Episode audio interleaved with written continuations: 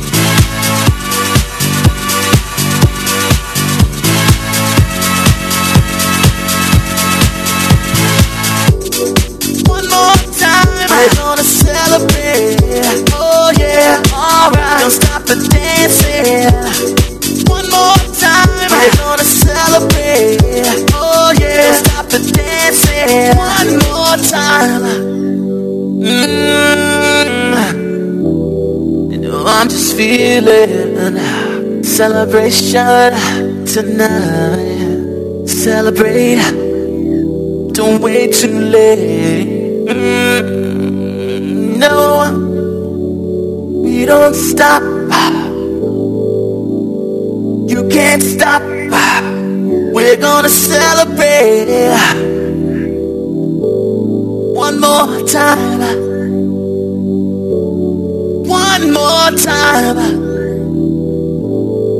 One more time. A celebration. You know we're gonna do it right tonight. Hey, just feel it. Music's got me feeling the need. Need. Yeah. Come on. Alright, we're gonna celebrate one more time. Celebrate and dance so free. Music's got me feeling so free. Celebrate and dance so free. One more time. Music's got me feeling so free. We're gonna celebrate. Celebrate and dance so free. One more time. Music's got me feeling so free. We're gonna celebrate. Celebrate and dance so free. One more time. Music's got me feeling so free. We're gonna celebrate. Celebrate and dance so free. One more time. Music's got me feeling so free. We're gonna celebrate. Celebrate and dance so free. One more time. Music's got me feeling so free. We're gonna celebrate. Celebrate and dance so free.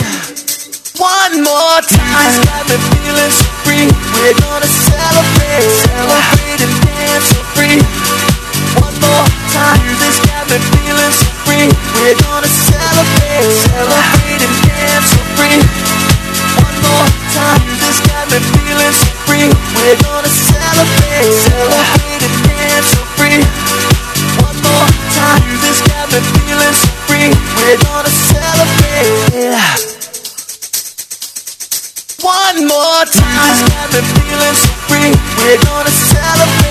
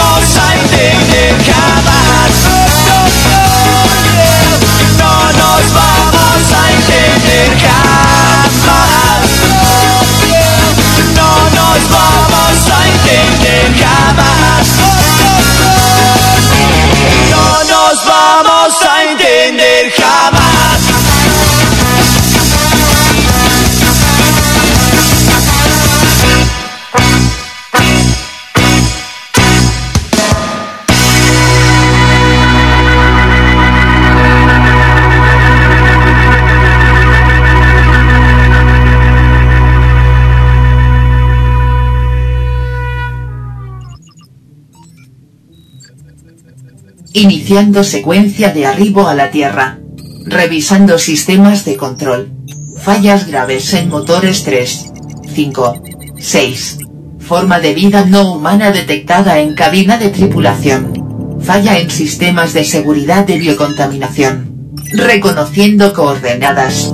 Desviación importante en las coordenadas.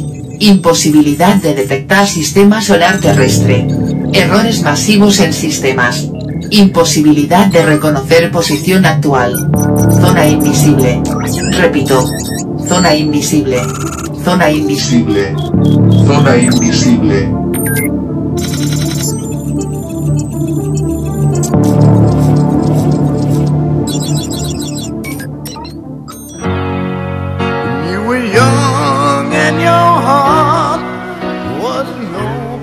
Buenas tardes, amigas, amigos de la zona invisible.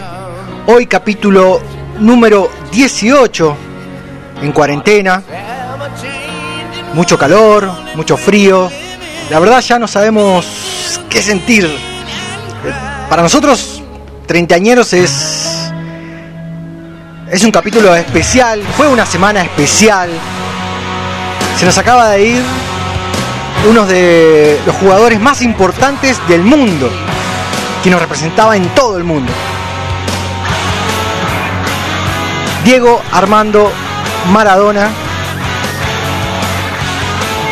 Y bueno, lo vamos a recordar un poquito acá en la zona invisible, pero también queremos recordarles que hay un montón de información, NER, rock. Vamos a seguir adelante. Vamos a seguir adelante en este viaje a la zona invisible llámenos. Y bueno, y los invitamos a que disfruten todas las canciones que tenemos para ustedes. Y bueno, y lo vamos a recordar así, al Diegote.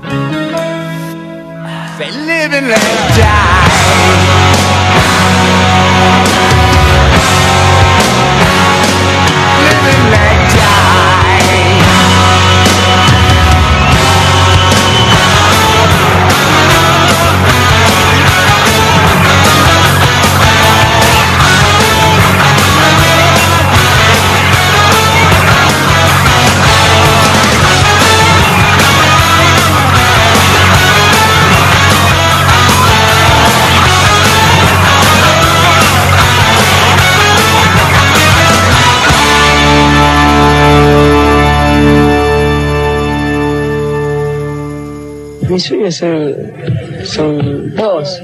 Yo, mi, sue- mi primer sueño es jugar en el Mundial. Y el segundo es salir campeón de octava y, y los que siguen el campeonato. De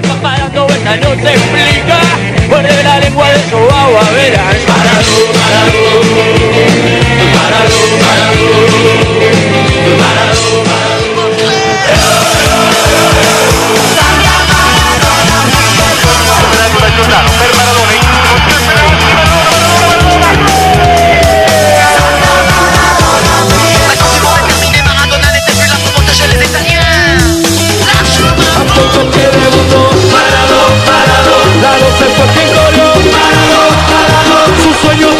tenía una estrella Llena de gol y gambetas Y todo el pueblo cantó Mamita querida Ganaré dinero Seré un Maradona Un Kempes, un Olguín Dicen los muchachos del norte argentino que tengo más tiro que el gran Bernabé. Vas a ver qué lindo cuando yo en la cancha mis goles aplaudan, seré un triunfador. Jugaré en la quinta y después en primera. Yo sé que me espera la consagración.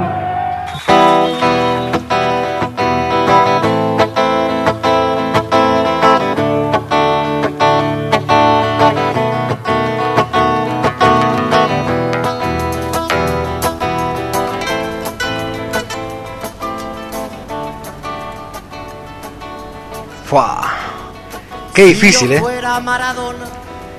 Primero vamos a darle la bienvenida a Andrés Rolón. Hoy de nuevo. ¿Cómo andás, Andrés? Buenas tardes, eh, bien. Eh, un- con una mezcla de sensaciones encontradas, pero entre otras cosas me siento un poco mareado. No sé si será por la presurización de esta nave, si será por el éxito o por la adrenalina que me da serrucharle el piso a Pichu. Todos juntos, mira. Todos juntos. Y también lo tenemos al aire. Hoy en el capítulo número 18 a Pichu. ¿Cómo andás, Pichu? ¿Estás ahí? Hola, ¿qué onda? Estoy vivo. Bien, Pichu. eh, nos encanta escuchar tu voz. ¿Viste? Está mejor- mucho mejor mi voz que la otra vez, ¿no? Ahora sí. Ahora te notamos ahora. que estás mejorando. Y como decía, capítulo número 18. En, en tu caso, ya una semana que estás encerrado en tu casa, en, acuartelado, en aislamiento. Y eh, ya, bueno, ya por suerte, la semana que viene seguramente ya nos vamos a encontrar de nuevo acá en la mesa, armando este programa independiente, nerdo, rockero. Y, nos encontramos también muy especial, ¿no? Porque estuvimos charlando un montón en la previa de esto, en- tanto en la producción como cuando chateamos, en, chateamos re viejo queda, cuando whatsappeamos, Claro, cuando, Cuando nos eh, mandábamos cartas al correo, claro, le mandaba la palabra. esperando dos meses para contestar. Y, y la verdad es como que no encontraba, en mi caso no encontraba como el ambiente, no todavía incluso me siento y no encuentro el ambiente. Porque más allá de, de que estuvimos discutiendo un montón, charlando mejor Sí. dicho, eh, cómo Sí. nos atraviesa este programa que, que queremos darle como la impronta eh, media geek, nerd, pero también rockera. Y lo que pasó esta semana atraviesa todo eso. Sí, Y era como casi... eh, no podíamos no mencionarlo, ¿no? claro, obvio. Y, y quería más que nada saber, porque te conozco hace muchos años y sé cuál es tu relación con, con el fútbol y también con, con Diego Maradona, ¿no? Y, y quería saber más que nada, cuando te enteraste de la noticia, porque esto es algo histórico, y después también le iba a preguntar, se lo iba a preguntar a, a Andrés, porque también es súper deportivo, en todo lo contrario a mí, creo que ustedes dos son los, de los cuatro son los más, eh, los más deportistas, por lo menos eh, los que están en, en ese tono. En, mi, en mi caso, con el físico mío, te darás cuenta que sí. Obvio, sí, sí, sí. Pero esto, a ver, nos No. enteramos que pasó esto, falleció Diego Armando Maradona y, Sí. y, y es- y esta situación la vamos a recordar para toda la vida. Esto es Claro. inevitable, te guste o no te guste la figura. Es, es loco eso de que para nosotros, para nuestra generación, lo que el acondicionamiento más grosso es que se muera Maradona. Y para nuestros viejos era Maradona el campeón del mundo, cosa que nuestra generación no lo vio. Es muy loco. ¿Qué estabas haciendo loco. cuando te enteraste de la noticia?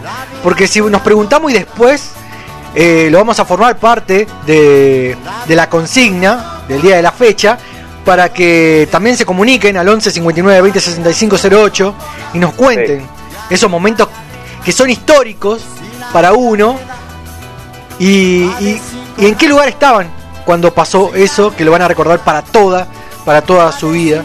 No más no eh, no lo queremos llevar por el lado más familiar porque eso nos toca a todos no pero sí por ejemplo cuando pasó lo de las torres gemelas pasó lo de Rodrigo eh, pasó qué más pasó Lo de Lady Di. lo de Lady Di. No sé bueno algunos fanáticos de Catupeco Igual. también. Pero Igual. dónde estuvieron en esos momentos y a vos en este Pues- caso. Dónde estuviste Igual, igual esto es, es mucho más grosso que cualquiera de todo lo que dijeron. Claro, bueno, sí, me- sí, sí, sí. mezclalo todo junto y es el chabón este. Mal. Por eso, y en este caso, vos, ¿dónde estuviste? ¿Qué hiciste? Porque esto, de acá a. Cuando, en 30 años, seguramente lo vas a recordar y vas a decir, no, yo cuando pasó esto, yo estuve acá, estaba en la radio, o estaba pensando en esto. Vos, ¿qué estabas haciendo? No, yo estaba haciendo un arroz y estaba, estaba el canal 2 y ahí estaba Aventura como diciendo se murió, no, no se murió. Está muy grave, está muy grave. Y estaba así re agitándola como siempre. Sí. Hasta que el chabón dijo no se murió. Y lo vi Andino que se puso a llorar y dije, uh, ¿qué onda? Lo dijo muy, muy jovial, lo dijo. Sí, ¿No como te parece, como ¿no te parece que lo, lo dijo hasta esperándolo. dijo, claro, como exultante la- dio la noticia Aventura? A mí eso me, me llamó la atención. Eh, no, no lo del llanto de, de, Andino, pero, Sí. pero me pareció y hasta me resultó chocante. No sé, Sí, vos, Pichu. Sí, no, a mí me pegó por otro lado, no obvio, porque es otra cosa. Lo que es Maradona. Pero a mí, a mí lo que me interesa de, de- de Maradona es que lo que tiene el tipo este es que atravesó todo. O sea, no podés tener una mirada indiferente al chabón. Sea futbolero o no futbolero. ¿Se entiende? Sí, O sea, vos ponete a pensar que ponele, para la generación de nuestros padres y abuelos lo vieron al chabón jugar al fútbol, salir campeón, o sea, todo lo que es la gloria deportiva, ¿no? Y después viene nuestra generación noventera, que nos criamos en los 90, que yo lo, lo que tengo al- eh, lo que tengo de Maradona son las frases o, o- o estar viendo un programa y el chabón caía Claro. Caía y se paraba todo y estaban todos, uh, el Diego, el Diego, y capaz que caía cualquiera, tir- tiraba dos, dos boludeces y estabas, Maradona, Maradona. ¿Quién provoca algo así? Eso, eso, para mí eso es lo que más, lo más grosso que hay. Claro. Porque después lo otro, lo otro, te lo, te lo tiran, es data que te la pasa tu papá. O sea, dice tu hijo, no, porque vos en el 86 tal, y, y estaba Ruggeri, y estaba el Tata y estaba, y te tira, viste, como, como todo viejo, te tira toda la alineación completa del, del equipo, Claro, sí, todo, sí, pero vos aunque lo, lo sentís y te coso, no lo sentís como porque no estás en la misma, en ese mismo momento. O sea, nosotros no lo vimos levantar la copa. No, no, claro, cualquier- Ninguno de nosotros. Pero sí el, la tenés adentro. Claro. O, Yo- lásti- lá- o lástima, lástima a nadie. Y bueno, ¿entendés? Y vos, yo sí, yo sí lo vi levantar la copa. Viste. ¿Cuántos años tenés, Andrés? Me estás jodiendo, Sí, boludo. soy, soy bastante viejo. Bueno, te conservás bastante bien. ¿Por ¿Qué, ¿Qué tiene 60 entonces? Mentira, para mí lo estás cargando. No, no, no, no, no. No lo sé. tenía, Parece falso. tenía cuatro añitos. Ah, cuando- ¿Te acordás cuando tenía cuatro años? Bueno, pero. Mentira, mentira, no, no te creo. Bueno, pero lo vi. Y, pero bueno, a ver, en este caso, ¿vos qué estabas haciendo cuando, cuando te enteraste la noticia? Yo me enteré por ustedes. ¿Me posta? ¿Tiraste por nosotros? Me enteré o sea, te marcamos para toda la vida. Me enteré, claro, con el mensaje en el grupo. No sé si fuiste vos. Claro, yo te, encima tiré la peor imagen de Maradona, porque justo en el canal 2 estaban pasando imágenes y decía, bueno, murió, murió Dios, murió Alberto eh, Maradona, Diego Armando Maradona. Si quiero Y- decirte y justo que, pasaba en la imagen cuando estaba con los ojos arriba, así como que estaba gritando, "Ay, era la peor imagen de Maradona. quiero decirte que vos no sos mi fuente más confiable. Tuve que, Vos, tuve que de toda la data que te doy toda la semana, ¿no confías en mí todavía? Tuve que chequearlo, pero. eh, no, pero. es justamente por eso, porque vos no tenés un, un, un costado Ah, futbolero o que te gusten los deportes o... En- en este terrible mago. Bueno. Eh, No jugaba ni al truco, dijo. Lo fatigaba el truco a Rodrigo. no, tampoco tan. no, y, al, y bueno, y al instante Sí. me cayeron cuatro mensajes más. Claro, sí, sí. eh, y, y ya cuando cambié eh, puse en ESPN eh, y bueno, confirmando la, me- la noticia. Pero sí, Claro, estaba... nos agarró a todos así un, un cañonazo. Yo me acuerdo, eh, ahora me voy a acordar para toda la vida, pero estaba entregando unos productos que estaba, estaba haciendo acá trabajando en el taller y estoy, bueno, después voy para, para, para mi casa, viendo la tele y, y escucho, prendí la tele pero no la miré. O sea, la prendí por ¿Vale ahí. decir que no estaba haciendo nada? ¿Quién? Sí. Yo, vale decir que no estoy Sí, haciendo nada haciendo- porque por ahí lo estamos poniendo como consigna y... y No, no, no, no, no, no, no. Si no Pero- te digo, estaba justo a 10 metros en una palestra. No, no, no, prendí la tele, pero solamente porque pa, la, justo la entrada por ahí. Yo justo en el, justo en el patio estaba haciendo jueguitos y me Ah. enteré, bueno. Y así quiero que me recuerden, decía. Era, era haciendo- el gran pez, ¿no? Estaba haciendo jueguitos en OJ con un cubo Rubik. Sí. Bueno, pero no me dejan terminar me lo que estaba haciendo. la- la- me estaba tratando la firma del Diego en el brazo y justo pasó. Ah, pará. No, y, y bueno, y, y bueno, y, y está, siempre pongo el mismo programa de, de radio.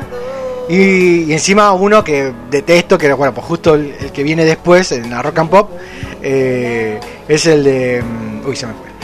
¿El de Sicioli? Sí, es el que me molesta. El de Rey, ese, bueno. Bueno, pero lo pongo. lo dejo ahí porque después. El Diego. Claro. bueno, pero y justo eh, y estaba y me, me- me preparo para cocinar y escucho algo de Diego. Diego, no, se murió, ¿cómo que se murió? No está mal, decía el comentarista deportista de, deportivo de ahí. ¿Quién pagará la fiesta? Y, y escucho, se muere, y subo volumen y cuando subo volumen dice, murió Diego Maradona. ¿Qué? Ah, Y ahí me hace, giro la cabeza, miro la tele y ahí empiezan todos los, los títulos y los paneles en rojo. Murió Diego Maradona. No, O y ahí sea, mando o sea, la, vos la foto. escuchás, la radio mientras ves tele. Claro, sí. Estás re loco. todo al mismo tiempo, igual no te dieron cuenta todavía. Multitasking. Y al toque, y al toque lo primero que hago es llamar a mi vieja. Entonces no estabas en el taller trabajando. No, Mirá, primero ¿estás haciendo arranqué cuántas por el taller. Eso, Ay, No. mamapulpa. ¿Sí, No, me- tengo problemitas con eso. Pero al toque llamo a mi vieja y le digo, eh, mamá, ¿viste lo que pasó? No, no, ¿qué pasó? Y eh, murió Diego Maradona. ¿Y cómo murió? Tuvo un infarto, dice que tuvo un infarto. No, no me enteré de nada. Bueno, pero llamame después, me dice vieja. Y bueno, ahí. Y bueno, después, todo lo que pasó, oh, un quilombo. eh, en el noticiero, uh, no podía creer, y ahí estaba chateando con ustedes. Y, pero re loco, y después le, comento a mi vieja, y bueno, porque mi viejo también, súper futbolero, re fanático de, de Boca, y también, como decías, Pichu, todo lo que nosotros absorbimos es lo que nos comentaban nuestros viejos. No, la parte heroica, la parte mitológica de Maradona es- viene de nuestros viejos. Claro. Y yo le O sea, pregunté, el, el Diego que yo me crié es el Diego Bardero, con 50.000 títulos todo el tiempo. Claro, sí, sí, sí. No, le- lo, lo mismo, le pregunté, le le dije a mi hija, bueno, ¿qué hubiese, eh, ¿qué hubiese sentido? ¿Qué hubiese dicho mi viejo? Pues sabía que era re, re fan de, también de, de Maradona y no, y me dijo, no, se hubiese puesto mal. Si lo requería, todas las cosas que le hizo pasar, eh, fue pura felicidad. Claro, y ahí en, vos también vas entendiendo en algo que escuché de todas las cosas que iban nombrando, igual no escuché tantas, pero algunas cosas que sí me llamaron la atención es lo de la frase de, de Fontana Rosa, de esto no importa qué es lo que hizo el Diego, sino lo que me hizo sentir a mí. Y creo que va Claro. más por ahí, en tratar de entenderlo, porque si no, no, no se entiende. Si lo empezás No, a, eh. a separar y no leer el contexto, No, estamos en una- error. para, para mí una, una cosa es eso de que vos no podés eh, señalar al otro por lo que le emociona al otro. ¿Entendés? Viste como ayer, viste, eh, loco, Maradona. O sea, cada uno, hay gente que le emociona la música, hay gente que le emociona, eh, no sé, alguna pintura, hay gente que le emociona un, un político, Claro. y hay gente que le emociona un jugador de fútbol. ¿Qué te, po- no te puedes meter en la emoción del otro.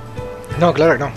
Es, es así, es, es inexplicable, la pasión es inexplicable. Aclaro, ma- aparte más con el auge de las redes sociales, sabes todo lo que opinan todos. Claro, ¿sabés? sí. Todo. Y así como hay todo todo un aparato para también, eh, así están los trolls, los haters, que hay, ma- hay malintencionados, eh, porque no podemos no creer que, eh, ah, sí, el mundo es así, es súper bueno y no, y todo, lo que, y todo pasa por algo y, y la- y es lo que opina la gente y nada más. No, eh, No. Por, por eso, por eso está bueno tratar de leer el con, todo el contexto, porque también hubo hubo un montón de crítica a los feminismos, también no porque no reconoció su un- to- eh, tirando todas las miserias, que en fin son las miserias de todos nosotros y de, de todos los seres humanos. Porque ¿Sabés si no, siempre hay que leer a las personas por recortes. No, Andrés es bueno, no, sé, relatando historia. Pero olvídate, ¿no? que no te haga una pizza porque estamos en lo odio, lo odio, no lo hagas una pizza, no me hagas más. Para, para mí se resume como, como somos nerds, ¿no? En, en, el, en un diálogo de los Simpsons. Cuando, cuando Lisa hace el, el ¿cómo es? Eh, el homenaje a, a Springfield. Sí, claro, Dice, sí. Lo estudié mucho y era grande. Bueno, lo mismo para el Diego. no, si, te- entras a bucear ahí, y, y- sí, obvio. Claro. Contradicciones todo el tiempo, Sí, pero sí, sí. Y hay que aprender a vivir con las contradicciones, porque creo que lo que a nosotros nos duele es, es aceptar nuestras propias contradicciones y muchas veces, muchas veces lo vemos en los demás. El, chab- el chabón era un espejo nuestro. To- somos todo, somos así. O sea, él mismo es así. Él decía, yo o blanco o negro, gris, no voy a ser jamás. Y era así, en la, en- contra Inglaterra hace un gol con la mano, o sea, la viveza argentina, la truchada, Mal, mal, el, mal, mal. el- el robo, lo negro, y en el mismo partido, en el segundo, en el segundo tiempo, hace el mejor gol de la historia Claro, sí, lo sí. blanco, lo blanco y lo puro, lo legal. Y eso somos nosotros, no hay otra, no hay vuelta. Somos No. esos dos, somos el gol con la mano y somos el otro gol. Sí, exacto. Bueno, Pichu, quédate ahí. Ahora igual en un momento vamos a volver de vuelta. Mientras tanto, quiero recordarles que se pueden comunicar al 11 59 20 65 08. Hoy está, como es el último viernes del mes, arrancamos con la zonita del horror, así que ya Ay, no me llamen, no me llamen, tengo miedo. No, no, no. Ya se pueden comunicar Ay, no, con no. nosotros, nos mandan un audio con sus relatos de, de horror, de terror, apariciones. Lo vamos a escuchar, lo vamos a pasar eh, en la sección de la zonita del terror, del horror. También eh, les quiero recordar que hoy sale el tatú de SF Arevalo, este artista varelense. Hoy lo sorteamos.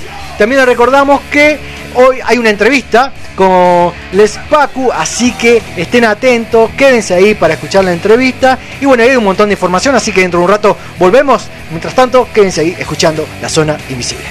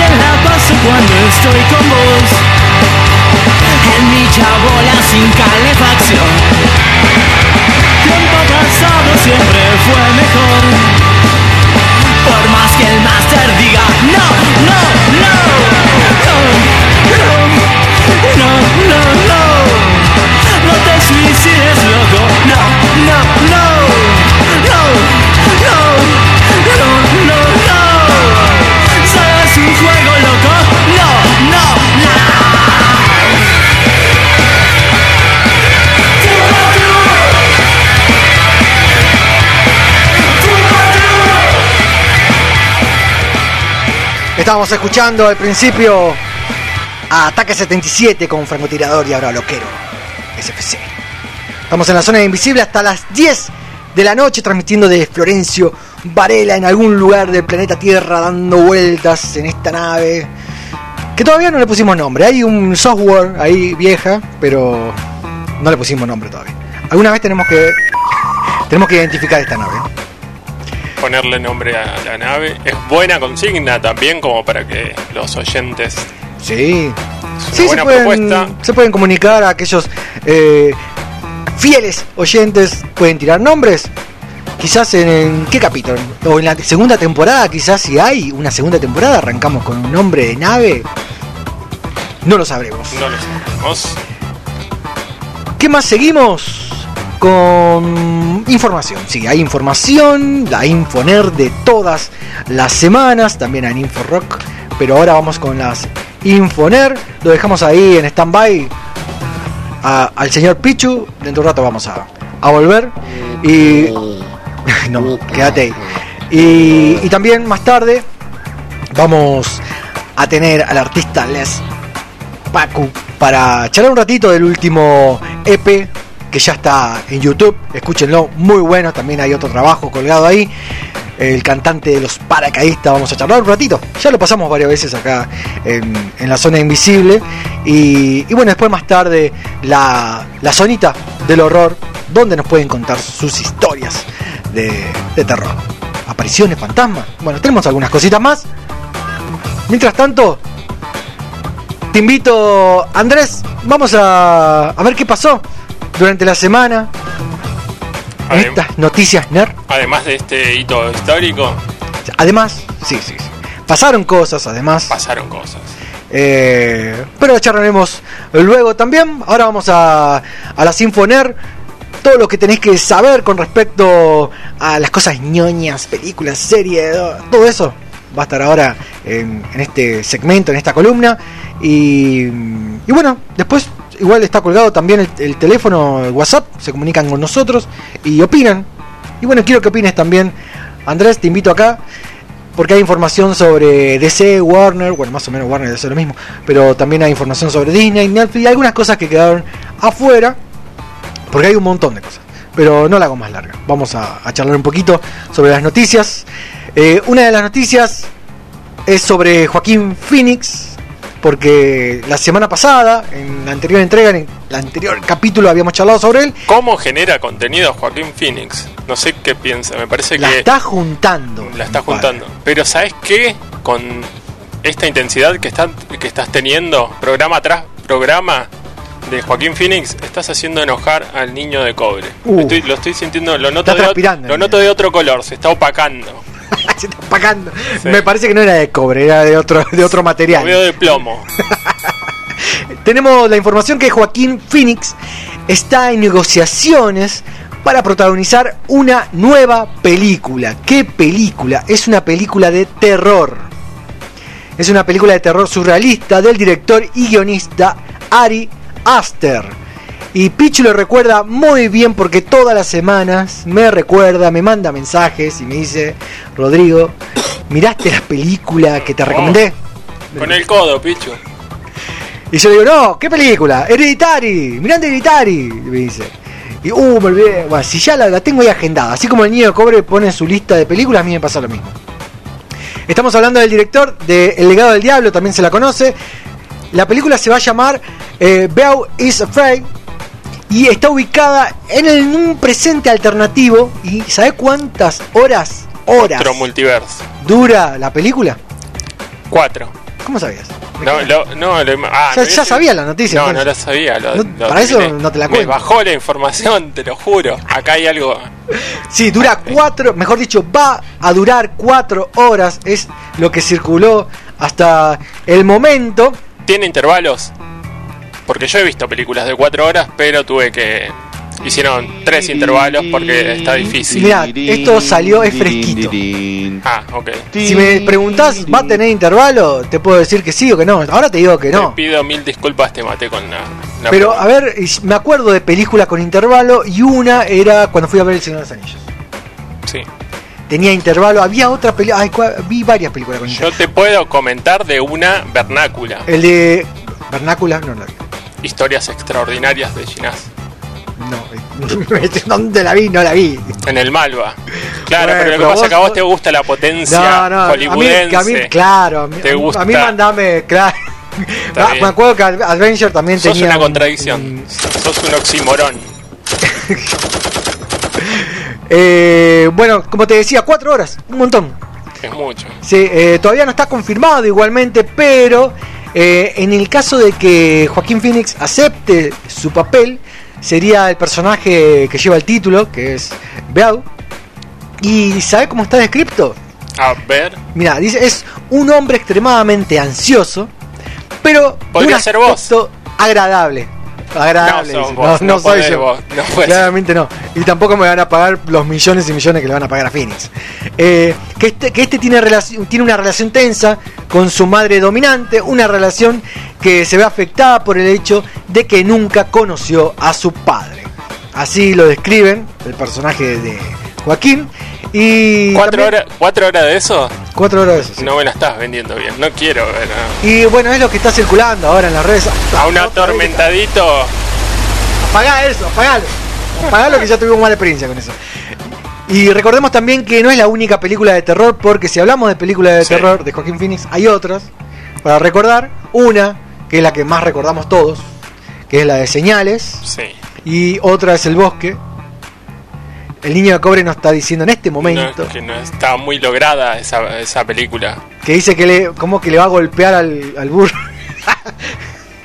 Eso porque todavía no tiene el micrófono el niño de cobre, no- para todos los que están escuchando, no, man- no hace señales, pero Igual no, lo entendemos. No, no, no habla. Dice una, una palabra, una palabra, bat. Ah, el bat, sí, el, Bits on the, pegale al, pegale, bits on the brat. saca el, el bat. Nigan, es Nigan. Nigan, eh, un Nigan le corta la cabeza. No, no, no lo entendemos. A ver qué dice, para, dice para, pantalón corto, bat. Sí. El, el negro de WhatsApp. Me doy por vencido. Bueno, señales. a otra cosa. Que fue el 2002 y dos años después hizo El Bosque del director Night La aldea se llama. ¿Qué Dice más Pichu. Bueno, grande Pichu. Yo no tengo eh, el WhatsApp prendido, por eso no. Lo extrañas a Pichu, ¿verdad? Ah, el cono, el cono para abajo. El cono no, del silencio. Pichu. no, Pichu, eh, eh, Darío. Eh, niño, empezá a hacernos lo- las vocecitas de. Pues no vamos a entender nada. Sigamos con las Info Nerd de la semana. ¿Qué más tenemos? Porque, mira, en este caso te comento también que siguen los live action. Y en este caso, si hablamos de remake y reboot innecesarios por de parte de Disney, que ya está en Latinoamérica, con esta invasión cultural que vamos a tener todos, es que después de, de 18 años del film original, ya está confirmado y más que confirmado que se viene un live action de Lilo y Stitch. Será dirigido por John M. Chu, director de Crazy Ride Asian. Así que hay que esperar una nueva película de Lilo y Stitch sigue, otra vez. sigue chiflando el niño de cobre, casi con los cuatro dedos. Ahora sí, ahora sí se le entiende. Dijo que es el gladiador Papu. Ah, gladiador. Bueno, pero haceme, no sé, unos signos de leones. O no sé, o caminando así entre. No, no. O caminando entre el, tri- el trigal. Ahí me acordaba. O, o los juguetitos de madera, decime otra cosa. Juguete. estás raro, hoy estás raro, no sé. No sé qué te pasa. Bueno. Rodrigo. Y como te comentaba, otro otro live action. Otro live action, otro live, otro live action de Disney. A ver, estoy ansioso, estoy ansioso como. No, no vas a estar ansioso porque como porque va a ser Como horrible, Joaquín seguramente Phoenix. porque ya la están la cagaron con, con con el Rey León, la cagaron con también con Aladdin, la cagaron con Mulan, la van a cagar seguramente con con Lilo y Stitch. Bueno. Sigamos con la basura. Sinfoner. Basura. Sí. Basura. Exacto. Mega basura. Vamos a tirarlo. Sigamos con la Sinfoner. Hay información sobre Black Panther 2, la secuela. ¿Qué información tenemos? Comentamos varias veces sobre, sobre Black Panther y el universo de Marvel. Después de que falleció el protagonista, en este caso, ¿qué información tenemos? Es que se confirmó la fecha de comienzo de rodaje de la secuela de Black Panther. Y según The Hollywood Reporter, La película comenzará a rodarse a mediados del año que viene, así que esperemos ¿Se sabe hasta el año que que, viene. qué actor lo va a suplir? Eh, no, no lo va a suplir ningún actor. En este caso lo que van a hacer es eh, hacer otra película. ¿Por qué? Porque va a estar enfocado Va a ser en otro... blanco, el No. Black Panther. White Panther. No, no. Green eh, Panther. No, lo que sí se sabe es que. No, no va a ser tampoco eso. Lo que sí se sabe es que eh, se une al CAT eh, un actor mexicano que se llama Dani. Huerta. Ah, Que eh, no lo, lo tuve que buscar porque no me sonó por ningún lado, pero ¿Cómo se llama? se llama Tenoch Huerta. ¿Te suena? Si viste la serie de Narcos, sí te va a sonar, porque aparece ahí. eh, pero todavía no hay datos de qué personaje va a ser este actor. Pero sí está confirmado que Marvel no va a recurrir a un doble digital. Es decir, no van a usar CGI para, para el personaje de Pantera Negra, el que lo interpretaba eh, Chadwick Boseman. Sí. Que, que en paz descanse. Que, que en paz descanse, sí, ahora debe estar en el cielo jugando con el Diego.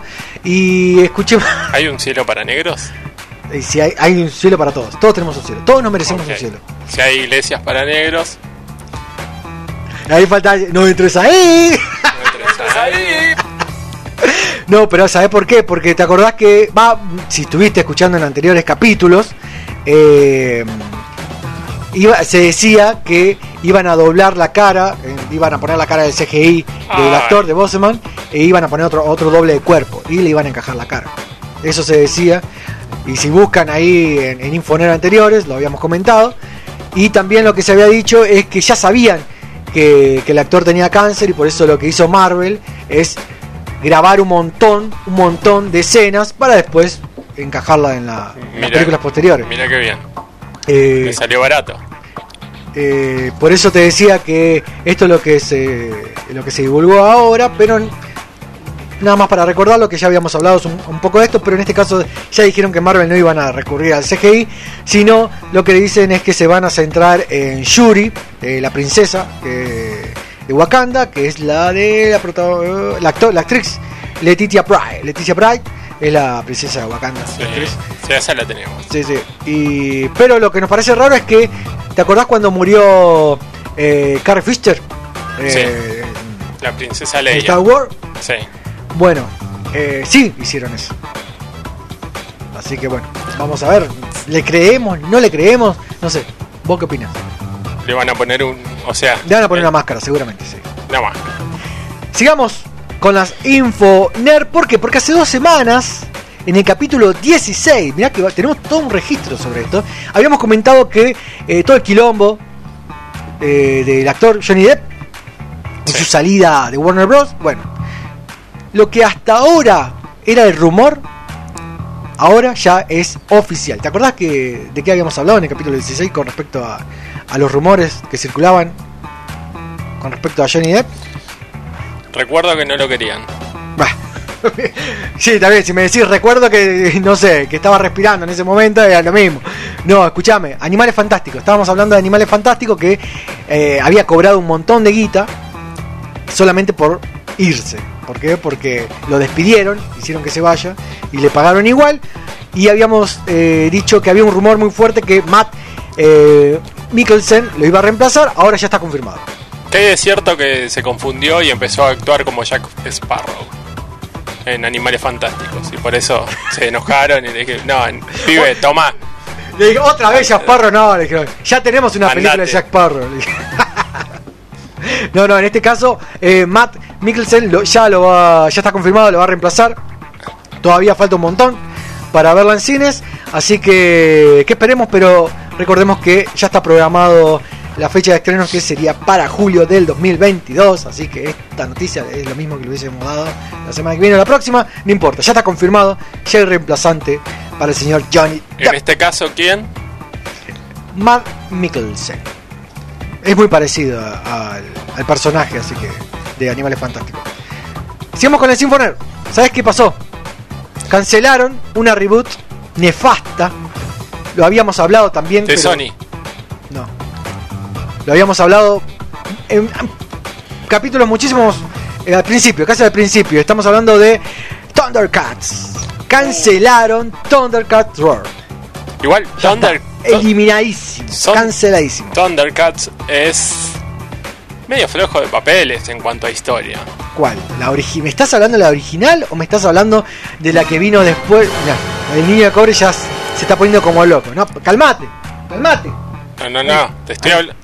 Está como loco. Está, está volando. Uy, desplegó esas alitas. de- desplegó las alas. Calmate, no, no te metas con Thundercat. Y mira que si te escucha Pichu te da una así, ¡pum! También que sos boxeador, pero Pichu grandote. Bueno, a Sí. ver, defendeme, defendeme la, eh, ¿A qué? la serie de Thundercats.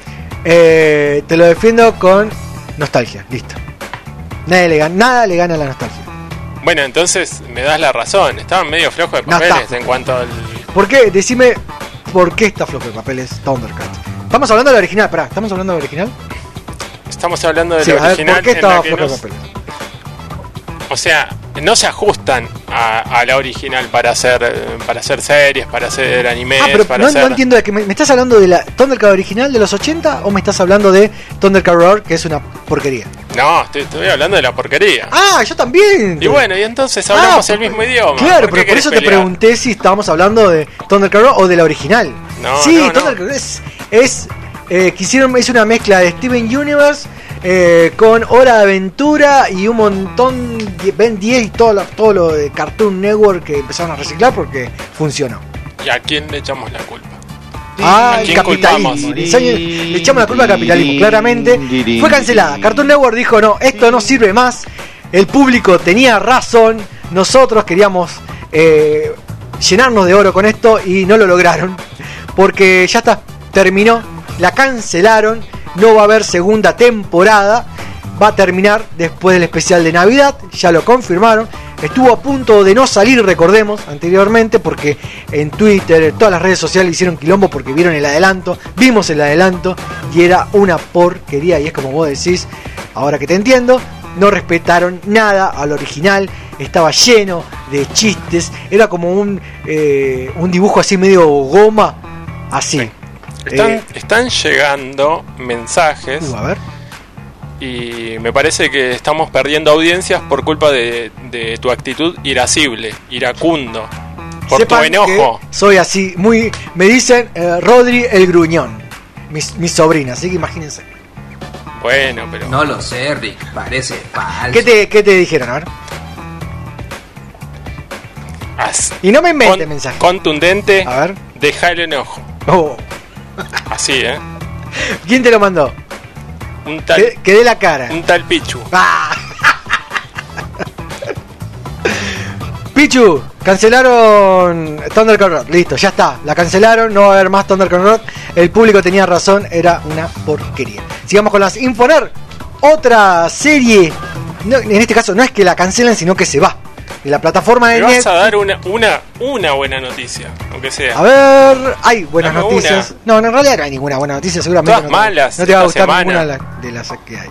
Eh, amigos, Friends. se va. Aprovechen diciembre No. para ver Amigos Friends porque se va del catálogo de Netflix. Ya no vamos a ver más Amigos. Yo la agarré Amigos a Friends eh, en inglés cuando la pasaban en Warner y después cuando la quise ver de vuelta ya la pasaban todo en latino y era una porquería porque no la podía cambiar el subtítulo, no la podía poner el subtítulo, pero después la vi entera y, sí, me gustó. Hay algunos que dicen, no, ¿cómo puedes ver esa porquería? Es entretenimiento, muchachos. Yo quería sentarme a entretenerme y a ver a Rachel, nada más. Ah, Todos coincidimos que ahí el talento es Phoebe.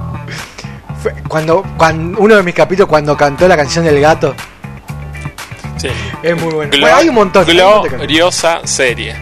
es, es buena. ¿Por ¿no? qué la sacan? Porque eh, No podemos hacer algo, Sí, la sacan. juntar firmas, algo así no, más analógico. no se puede hacer más nada porque ahora em- entramos a la era, no a la era, a la década, porque está mal dicho. Era, ¿Tendrá algo que ver Disney y su nueva tendrá- plataforma tendrá- pomposa? No, no tiene que ver Disney. ¿Por qué? Porque entramos ahora en la década de las te estás plataformas. vendiendo, te estás vendiendo a las corporaciones. No me estoy vendiendo nada. ¿No viste la barba que tengo de Estás 18 defendiendo, años? estás defendiendo algo que no, no tenés. No tenés argumento. A ver, decime. No, escúchame. Sí. Se va de Netflix, se va de Netflix porque los derechos los tiene Time Warner entramos a la década, como te quería explicar, entramos en la década de las plataformas. Ahora todo no va a ser por cable, sino que hay que contratar un servicio y el que tenga más series y películas y el que tenga más derecho a poder pasarlas por su plataforma es el que más dinero va a ganar solamente por eso. Y vos decías esto de juntar firmas, no se va a juntar firmas, No me gusta esta pulseada, esta ostentación de poder. va a ser así. Estamos Bueno, en el pero- peor de los mundos posible, ¿saben? Pero no es a río revuelto ganancia de. o como, como- o como se diga, el chapulín colorado. El tema es que a nosotros no nos El dan, tío Sam dicen, nos van a dar. así. Yo tengo una propuesta y al usuario le va a salir más barato. No, bueno, eh, con ahora con todos los estrenos que no pueden estren- eh, no pueden pasarlo por el cine, por el COVID, el COVID, COVID, no, el, por el coronavirus, Sí. viste que van a lo, el- lo que se iba a estrenar por, por- en el cine, el catálogo en el en Disney, ahora directamente van a pasar por el catálogo de Disney, pero aparte vas a tener que sumarle un plus más, o sea, vas a tener que pagar por verla, es como Por eso. o sea, yo estoy pagando, no, yo no estoy pagando, pero estoy, eh, vos pagás eh, Disney para ver los estrenos y resulta que para verlo tenés que seguir pagar más. O sea, lo que pagás por mes a eso le tenés que sumar más dinero. No, no, Mickey, así no es la cosa. Sigamos con la sinfonía, ya me enojé, ahora sí me enojé. Eh, ¿Qué más tenemos? Estamos hablando de Netflix. Bueno, seguimos hablando de Netflix porque si te gustó Dark, en diciembre se va a estrenar una serie nueva, también eh, producida por Netflix, y se va a llamar Equinox. Esta información ya la habíamos dado hace un montón, pero bueno, ahora como estamos hace poquito, la vamos a recordar. eh, poneme noticias de ayer. Y bueno, en este caso, ¿por qué la recordamos? Porque es muy parecida a Dark, a la serie alemana. Y lo que se sabe hasta ahora que va a tener universos alternativos. Eh, hay una ambientación así media radial, así como nosotros, porque de repente llama a alguien del futuro Y se enoja. y se enoja y va a decir, no, no se va a enojar, no sé si se va a enojar. Se va a estrenar el 30 de diciembre y lo que está confirmado hasta ahora que son 6 capítulos. La última noticia, antes de pasar a la música, así nos eh, charlamos un poquito con nuestro artista invitado, con Les Pacu, que nos va a contar un poco de su EP.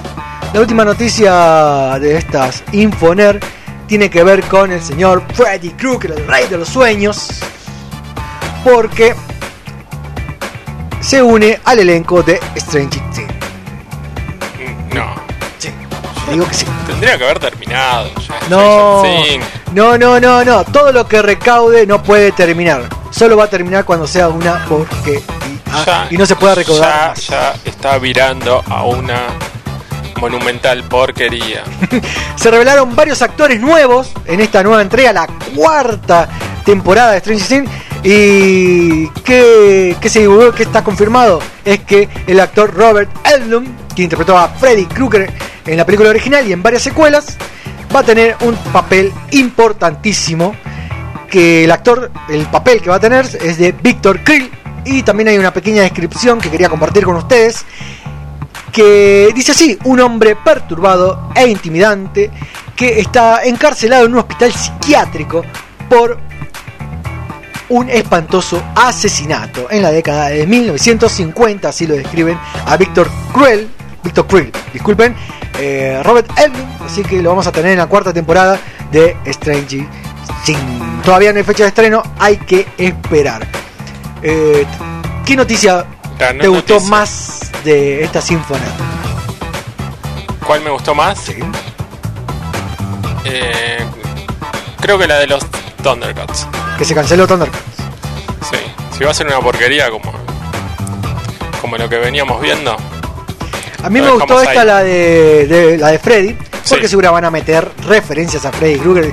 Seguramente vamos, de, ya vaticino que seguramente de fondo vamos a ver algún algún buzo rayado, algunos cuchillos. Así que Sos un muy mal vendedor. Perdón que te lo diga así. quédense ahí, en un ratito volvemos, sigan escuchando musiquita. Esto es La Zona Invisible.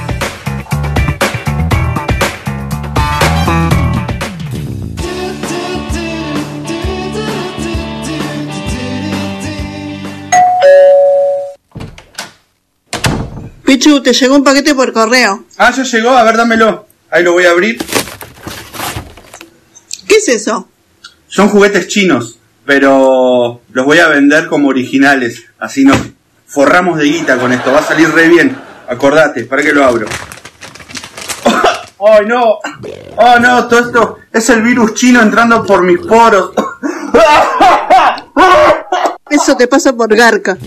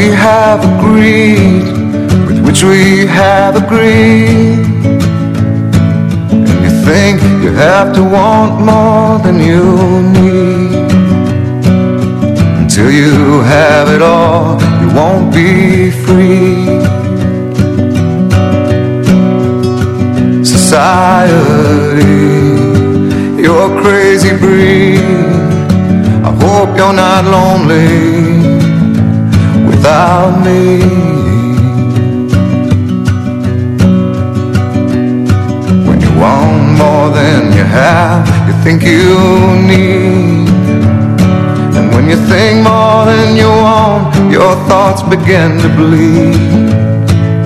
I think I need to find a bigger place. That's when you have more than you think, you need more space.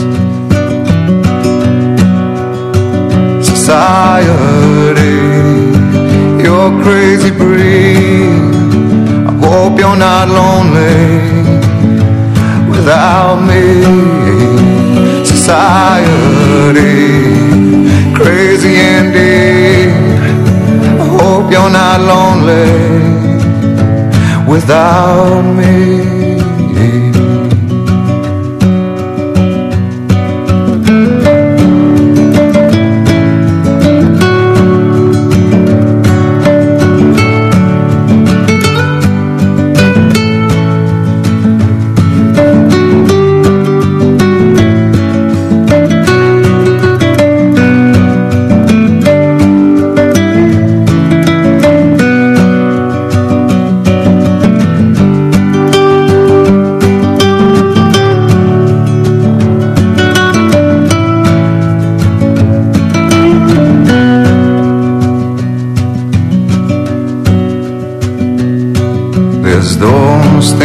More, less, less is more. But if less is more, how you keeping score? It means for every point you make, your level drops. Kinda like you're starting from the top. And You can't do that. Society, you're crazy. I hope you're not lonely without me. Society, crazy indeed. I hope you're not lonely without me. Society, have mercy on me. I hope you're not angry if I disagree.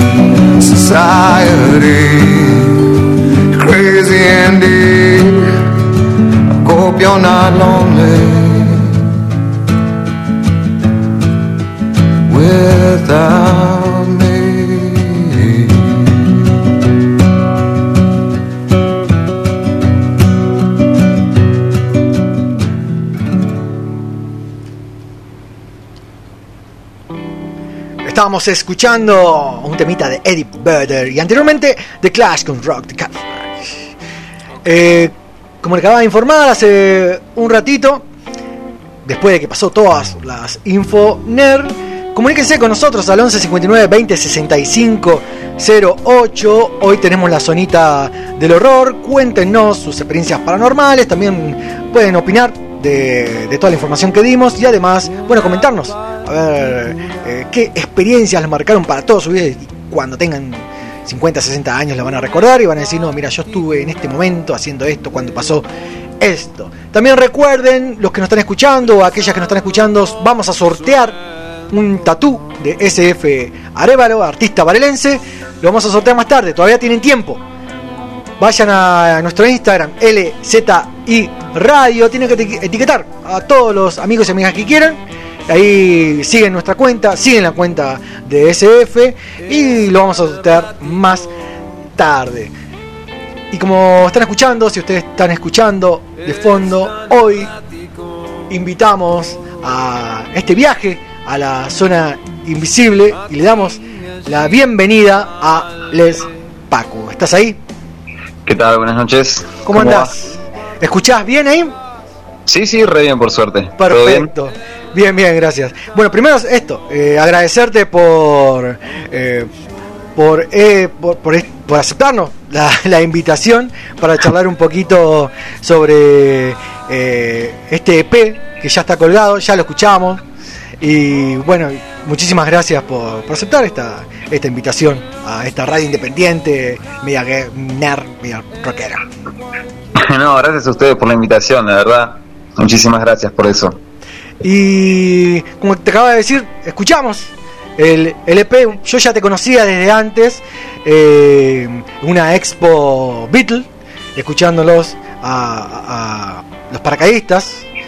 Eh, y ahí me rompió la cabeza. Personalmente, igual, personalmente a mí me, me rompió la cabeza eh, los paracaidistas, más siendo una banda eh, de Varela que haya artistas tan grosos y, y muestren, eh, tanto en la performance como, como en la calidad de sus canciones, para mí es eh, súper satisfactorio. Los conocí ahí, y ahí te conocí a vos y a los chicos. Y desde ese momento, ahí dije, "Ay, tiene que pasar, cuando tengo una radio, tiene que pasar esto a la radio. Qué bueno. No, no sabía que de ahí nos conocías. Mirá vos.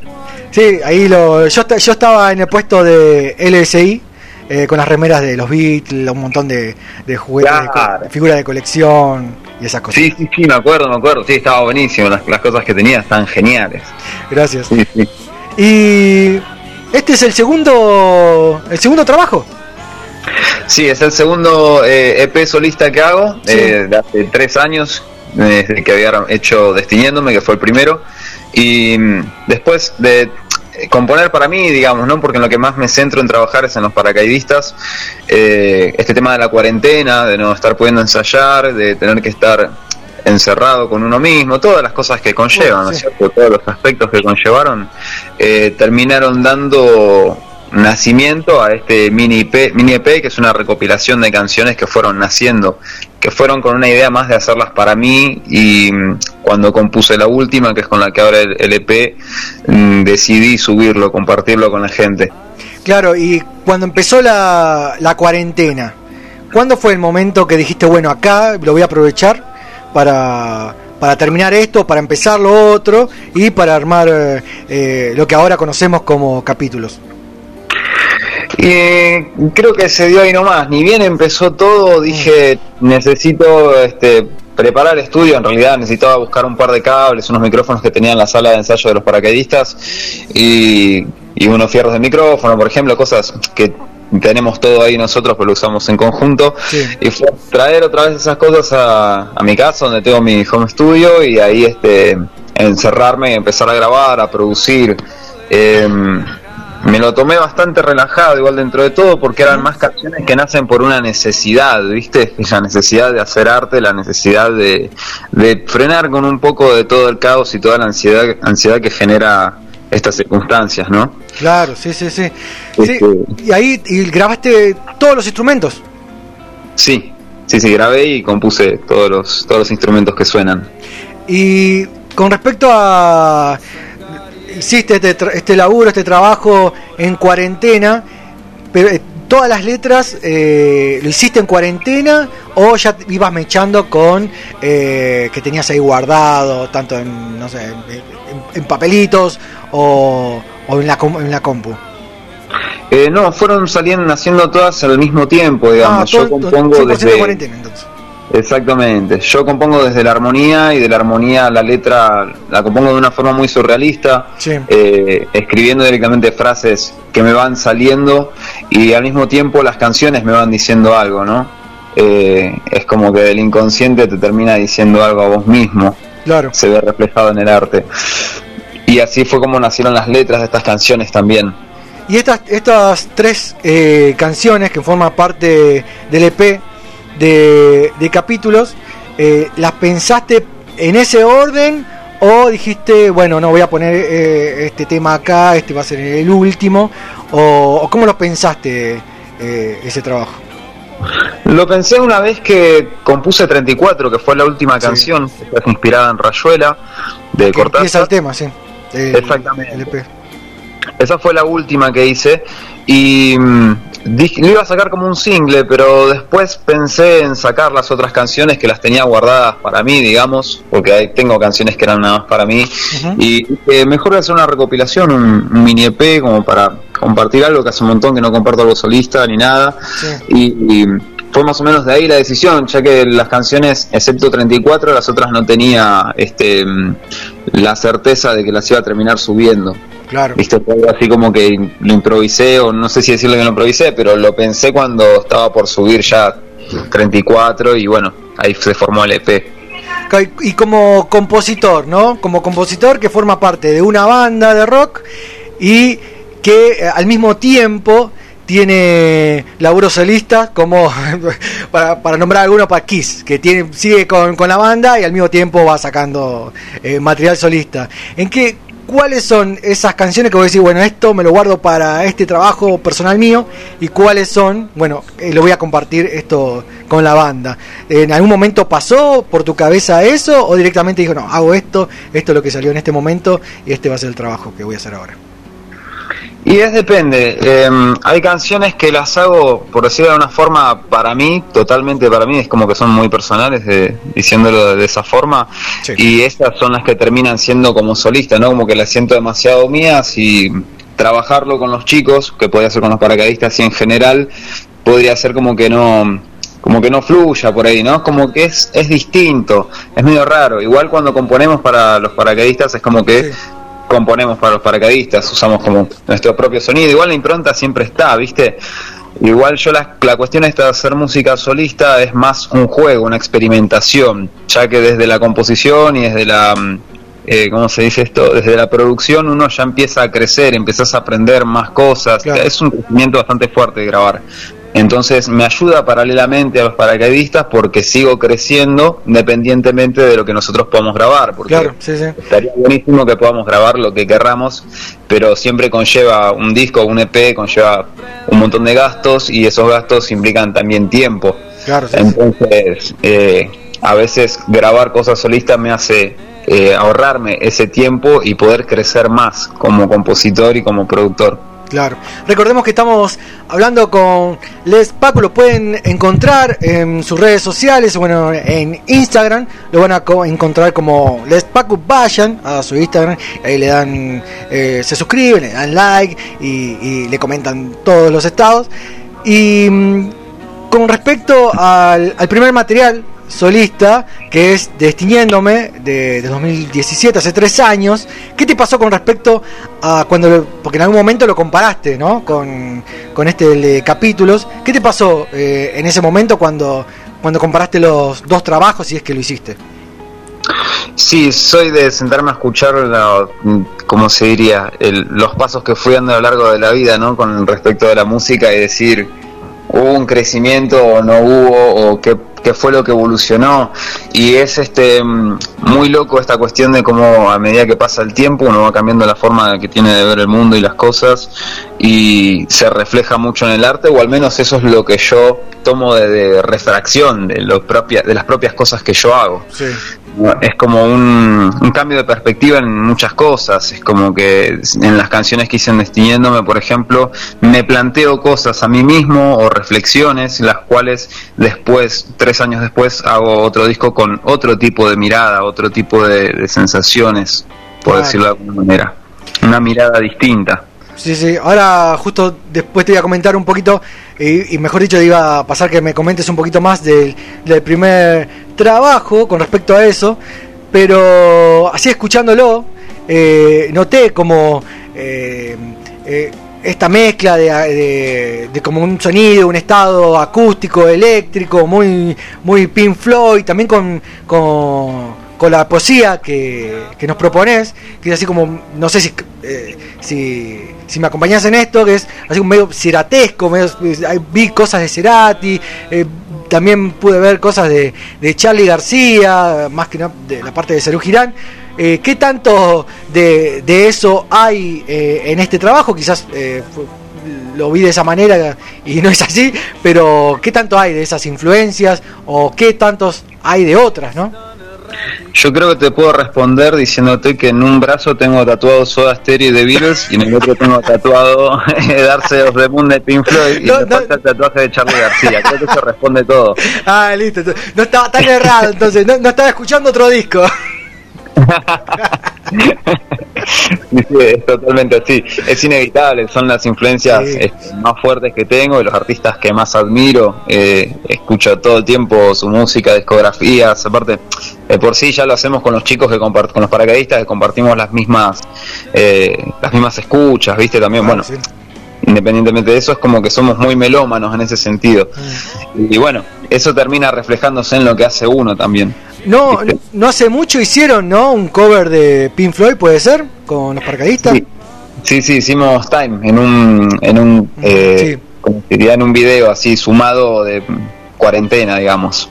Ah, sí, sí, me, acuerdo. Por eso ahí me sonaba, eh, eran, sí, eran ellos. Sigan también la cuenta de Instagram, los paracaidistas. ¿Tienen, eh, ya que hablamos de los paracaidistas, tienen algo proyectado en, eh, en lo que queda del año?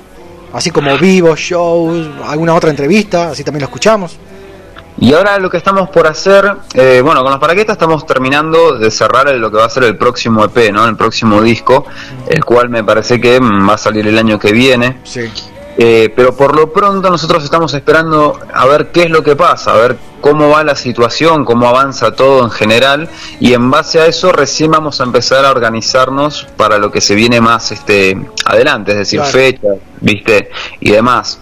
Así que lo que estamos, lo que puedo decir, que es lo que estamos teniendo muy en mente, es en hacer una fecha vía streaming, vía online para para la gente que están nu- nuestro público está muy muy manija de cierta forma de escucharnos nos mandan mensajes nos, nos comentan y más que nada para ellos y para ellas Claro. entonces eso es lo, lo próximo que se viene Ah, todavía lo estamos organizando ya lo estuvimos conversando ya estuvimos hablando de, de cómo hacerlo si tenemos todo para hacerlo eh, qué nos falta así Ah, que buenísimo. Bueno, cuando esté todo confirmado, eh, eh, me mandás un mensajito y lo replicamos, lo replicamos ah, acá en la red, así también lo podemos, lo podemos escuchar.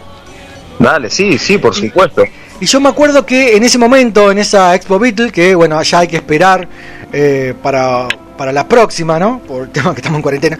eh, me acuerdo que había hablado con ustedes y le había preguntado de, bueno, el disco me estuvieron hablando de anecdotario, el 1, y esto lo que estabas hablando vos es la parte 2 de ane- anecdotario o es otra otra cosa. Eh, ¿Qué parte puntualmente? De, de lo que están grabando o lo que van a grabar con los paracaidistas. Eh, Anecdotario 2 ya salió, lo que va Ah. a salir próximamente es un EP que va a estar entre lo que sería Anecdotario 2 y el próximo Anecdotario 3. Ah, mira, bueno, es, eh, ya lo voy a buscar entonces, porque, porque me acuerdo de esa de lo, de lo que habíamos hablado, por eso quería saber si ya estaba el 2, entonces voy a salir Claro. buscando al 2. sí, sí, si lo puedes escuchar, escuchalo, seguramente te va a gustar. Es este una obra conceptual, totalmente Claro, sí me conceptual acuerdo. y- Me acuerdo que me habían comentado eso, por eso justo quería aprovechar eso para, para preguntártelo. Y volviendo ¿no? a, a- al EP solista capítulos, que salió hace poquito, ahí no- no- nos estaba diciendo que 34 está inspirado en, en una obra de, de Cortázar Rayuela, y había una frase ahí que, que, que dije, ¡fa! Bueno, igual hay un montón de frases, pero por ejemplo una en 34, la que da inicio al EP, que bueno, también eh, lo estamos escuchando de fondo, eh, estamos poniendo algo, estamos componiendo algo que no existe, decías ahí Sí. en, en, 30 en 34. Y, eh, y a esto lo repregunto, eh, ese algo que no existe, ¿lo seguís buscando o todavía está eh, eh, creándose?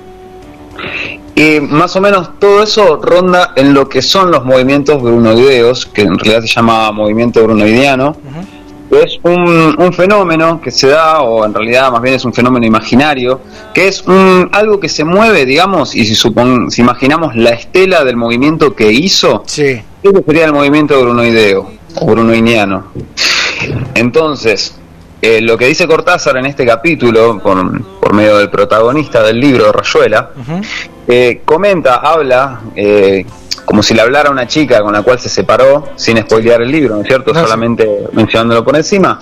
Y mm, habla de que están en dos puntos distintos de- del país o del mundo en sí, haciendo movimientos bronidianos, es decir, dibujando líneas imaginarias que en realidad no existen, están componiendo lo que no existen y van en zigzag de acá para allá, eh, de una forma aleatoria, impredecible. Eh, y eso es lo que dice él en el libro. Es, no te voy a explicar eso que llaman movimientos brunoideanos, porque es lo que estamos haciendo en este momento. Vos yéndote hacia tal lado, Claro. yo yéndome hacia tal otro, vos mañana en tal lado y yo mañana en tal otro. Claro, claro. Y. Ah, no, pensé que ahí lo tenemos a- ahí está regulando todo el sonido eh, el niño de cobre. Y, mm, y te pregunto sobre Rayuela, ¿lo leíste en, en el orden que, que te, pro- que, que te propone el, el- el autor o lo releíste después y le mezclaste el, eh, los capítulos? Lo estoy leyendo por primera vez y todavía no lo terminé estoy leyendo a los saltos, ¿no? Como está, como está escrita la obra así, de esa forma vanguardista. Y la verdad es que mm, había leído muy poco de Cortázar, había leído algunos pocos cuentos y cuando empecé a leer esta novela me voló la cabeza totalmente la forma de escribir que tiene y todo lo que transmite, cada capítulo es una puerta increíble. Me voló la cabeza este escritor y, bueno, me inspiró mucho ese capítulo justamente. Y hablando de inspiración, el segundo tema, sincronizar. También rescato algunas frases, yo también soy de marcar mucho los libros y anotar frases, por eso cuando lo escuché me- al toque me, me llamó muchísimo la atención. Por ejemplo, una de las frases, soy un alma más tratando de existir. Muy buena Sí. frase. Hay otra, sincronizar para acercarnos más. Y la otra- Desincronizar. ¿Cómo? Desincronizar. Desincronizar, no, yo lo, se escuchó mal. Desincronizar para acercarnos más y eh, aceptar es mejor cuando no hay nada más que hacer. ¿Qué, Sí. a, a- a dónde vas con sincronizar? es, es- es hermoso toda la frase. Gracias. Eh, desincronizar es una reflexión, ¿no es cierto? Es estar hundido en uno mismo reflexionando sobre cosas que se dieron de determinada manera y que no hay otra forma de otra vuelta que darle, ¿no? La cuestión esta de ser un alma más tratando de existir es como siempre la gente en general tiende a juzgar, a criticar y demás, y eso es como estoy tratando, hago lo que puedo, como todos, como todo el mundo. Claro, sí, sí, sí. Hago lo que puedo, entonces no, no me acribillen por cualquier cosa o por pensar o por tener un mal concepto de, de mí o lo que fuera, ¿no? Como tiene la gente esa ese gusto de prejuzgar a las personas. Claro. Eso es por un lado en esa frase. Sí. Y después viene el tema 3, tiempo introspectivo. También tiene tremenda frase, escapar de la sombra que sentí. Y otra que, que también me gusta cuando hay poesía y también te puedes reír, que uno, eh, la otra que decía, el que todo da igual es eh, esa carie que intentas ignorar. Esa es muy buena frase, sí, sí. Y tiempo introspectivo es muy de cuarentena. Sí, sí, esto fue totalmente, fue el primero que hice en la cuarentena y fue totalmente inspirado en esa sensación de decir, qué loco, antes podía salir tranquilamente a la calle y ahora ya no. Claro, sí, sí. Y no, la verdad, es- escúchenlo, está eh, en YouTube. Y, y te quería preguntar, el disco, por ejemplo, se puede, está en Bacam, se puede, eh, se puede consumir para poder, eh, eh, viste que ahora toda la, la forma de cómo estamos consumiendo eh, está cambiando. Eh, se puede comprar el disco si quieren. ¿Cómo, cómo lo estás laburando eso así como con la banda? Eh, por el momento, con respecto a eso, eh, solamente lo subimos a las redes eh, como las plataformas, ¿no? Spotify, iTunes, Deezer, etcétera, y la gente lo puede escuchar de ahí. No sé si tiene la, la, la, ¿cómo se dice? No sé si tiene la opción de descargarlo. En cuanto a anecdotario con los paracaidistas, eh, bueno, ya mandamos una vez una historia de que nos respondan esa historia si querían que les mandemos el disco personalmente, digamos, mandamos todas las pistas en MP3. Claro. Y con respecto a mi disco solista de capítulos, todavía no hice eso ni nada al respecto, o sea, está en las redes, en las plataformas, pero no hice nada al respecto porque fue un disco que saqué al límite de tiempo, es decir, eh, terminé eso y me tuve que empezar a preparar finales, así que fue una cosa de que no le pude dar ni siquiera mucho tiempo de difusión, recién terminé hoy de dar un final, así que es como ya está, ahora me puedo tomar el, el tiempo de, dedicarle un poco a la difusión, a llevarlo un poco a la difusión Claro. que, No, esperemos que que cuando, cuando termine la cuarentena, eh, así como vamos a empezar a disfrutar de, de todos los laburos y trabajos de, de los artistas varelenses y de muchos artistas más, eh, para poder salir ¿no? De- del encierro, también podamos disfrutar, bueno, que el, el laburo solista, así como el, el que estamos presentando, que es capítulos, y también del anterior, quizás de Destiniéndome, para un show solista, ¿no? Y hay uno de esas siete canciones que presentabas, escúchenlo, vuelvo a repetir, escúchenlo, vayan al Instagram de Les Pacu, ahí lo- se suscriben. Y hay uno, el primer tema que me llamó la atención, porque toda, todo el tiempo, mejor dicho, durante, eh, durante la- el, el tema habla de, bueno, que te cansaste, ¿no? Y, y más en este estado de cuarentena que todavía no salimos. Ahora, en este momento, ¿de qué estás cansado? Eh, en este momento de que estoy cansado, creo que de nada en sí. No, como que no, no siento que me canse. Igual a quien arribe, que sería la primera canción de Sí. Destiniéndome, se refiere a quien aparezca en mi vida se va a terminar cansando Claro, de mí de sí, alguna sí. forma. ¿no? Y en este momento no pasa nada, o sea, es como, por eso también es como una evolución, viste, de, de como haces una canción que hice hace tres años con una, con una determinada emoción y el día de hoy como que por ahí lo entiendo, me encanta, pero no me siento tan identificado de cierta manera, ¿me explico? Claro, sí, Es sí. como que es una, una emoción o un pensamiento de mi yo hace tres años. Claro, claro, después de tres años pasan un montón de cosas. Una que no estábamos en cuarentena, seguro. Eso segura. Bueno, espero que te hayas sentido cómodo eh, acá en, en la zona invisible. Vamos a pasar eh, material, ya pasamos material de los paracaidistas, pero estamos armando también segmentos de, de bandas locales, zona sur, para, para poder darle más manija a, a todo ese movimiento. Espero que te hayas sentido cómodo. Muy, Vamos a la verdad que escuchar. muy, gracias. Y vamos a escuchar algunos temitas más de tu trabajo eh, solista. Gracias, Pacu. Nos estamos mensajeando y bueno, y el próximo material que tengas o información nos, nos escribís y seguramente la pasamos. Dale, buenísimo. Más que muchas gracias, la verdad sí me sentí re cómodo. Y bueno, gracias por disfrutar de, de la que hacemos, ¿no? De lo que nos nace. Gracias. Nos vemos pronto. Dale, sí, por supuesto. Muchas gracias. Seguimos en la zona invisible. Vamos a escuchar un temita de Les Pacu. Sigan ahí. particular. Dije una particular de polvo, trenzando con su entorno.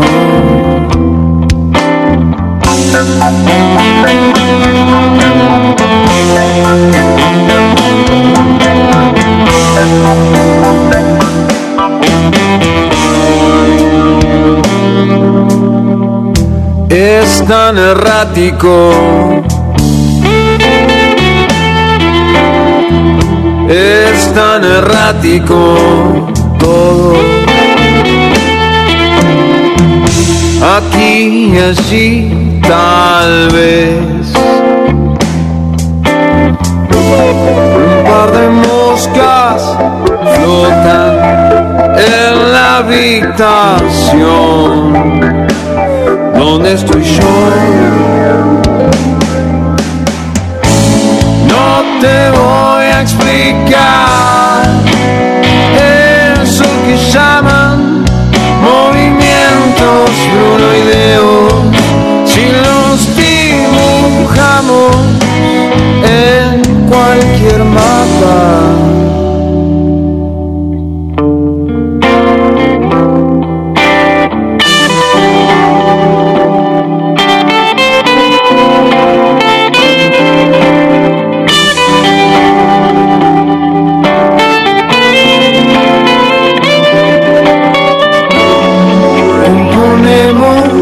Una forma tan inexistente como y yo.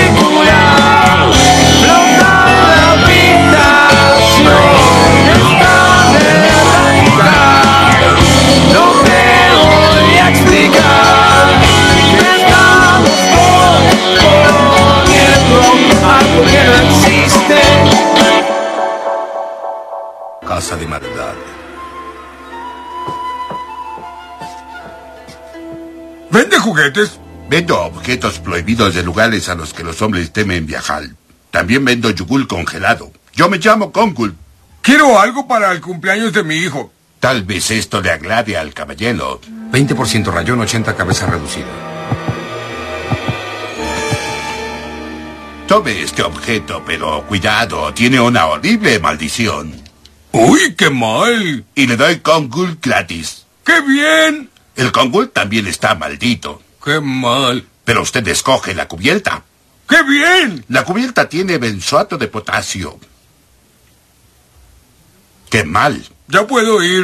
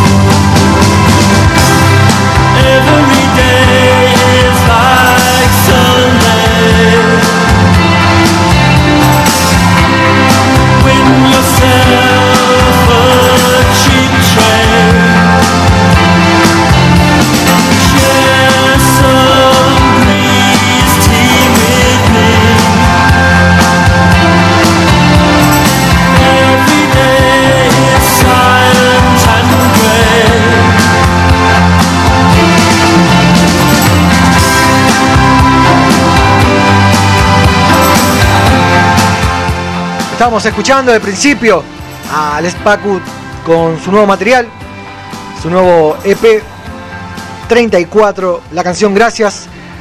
Pacu, eh, vayan a Instagram, lo siguen. Y recientemente Morrissey. Sigan eh, escuchando La Zona Invisible. Recuerden que está el teléfono 11 59 20 65 08. Y cuéntenos sus historias de terror porque ya estamos llegando a las 9 y vamos a dar inicio con los casos paranormales y, y cuentitos. Y recuerden también que en un rato también, mucho también, ¿no? En un rato vamos a sortear el tatú de SF. Estén ahí, estén atentos y vamos a pasar a una nueva sección, a otra sección, mejor dicho, no es nueva, de la, la Quinto no. Estamos hablando de L. Bienvenida, L. Hola. Sí, es ella, L. Ya se conocen, ¿no? Con Andrés. L, ¿cómo estás? Bien. Viste cómo está Picho, ¿no? Adelgazó un montón. Sí, me da miedo el don de ese, el T. No. Por eso lo di vuelta. Ah, está bien. no. Hoy vamos a adelantar un poquito la sección de L, porque siempre la estamos tirando como más para la noche. Y, y creo que corresponde eh, que cada vez se acerque más al horario. Me acerco más y me da más cosas. No, no. Hoy tenemos la sección de L. ¿Qué, qué nos trajiste hoy para comentarnos, iluminarnos? Hoy voy a hablar curiosidades del anime. Uh. A ver, contanos. Bueno, los caballeros del zodiaco. Que Seiya iba a quedarse con la armadura de Leo, a Ioria. Con la armadura de Leo. Sí.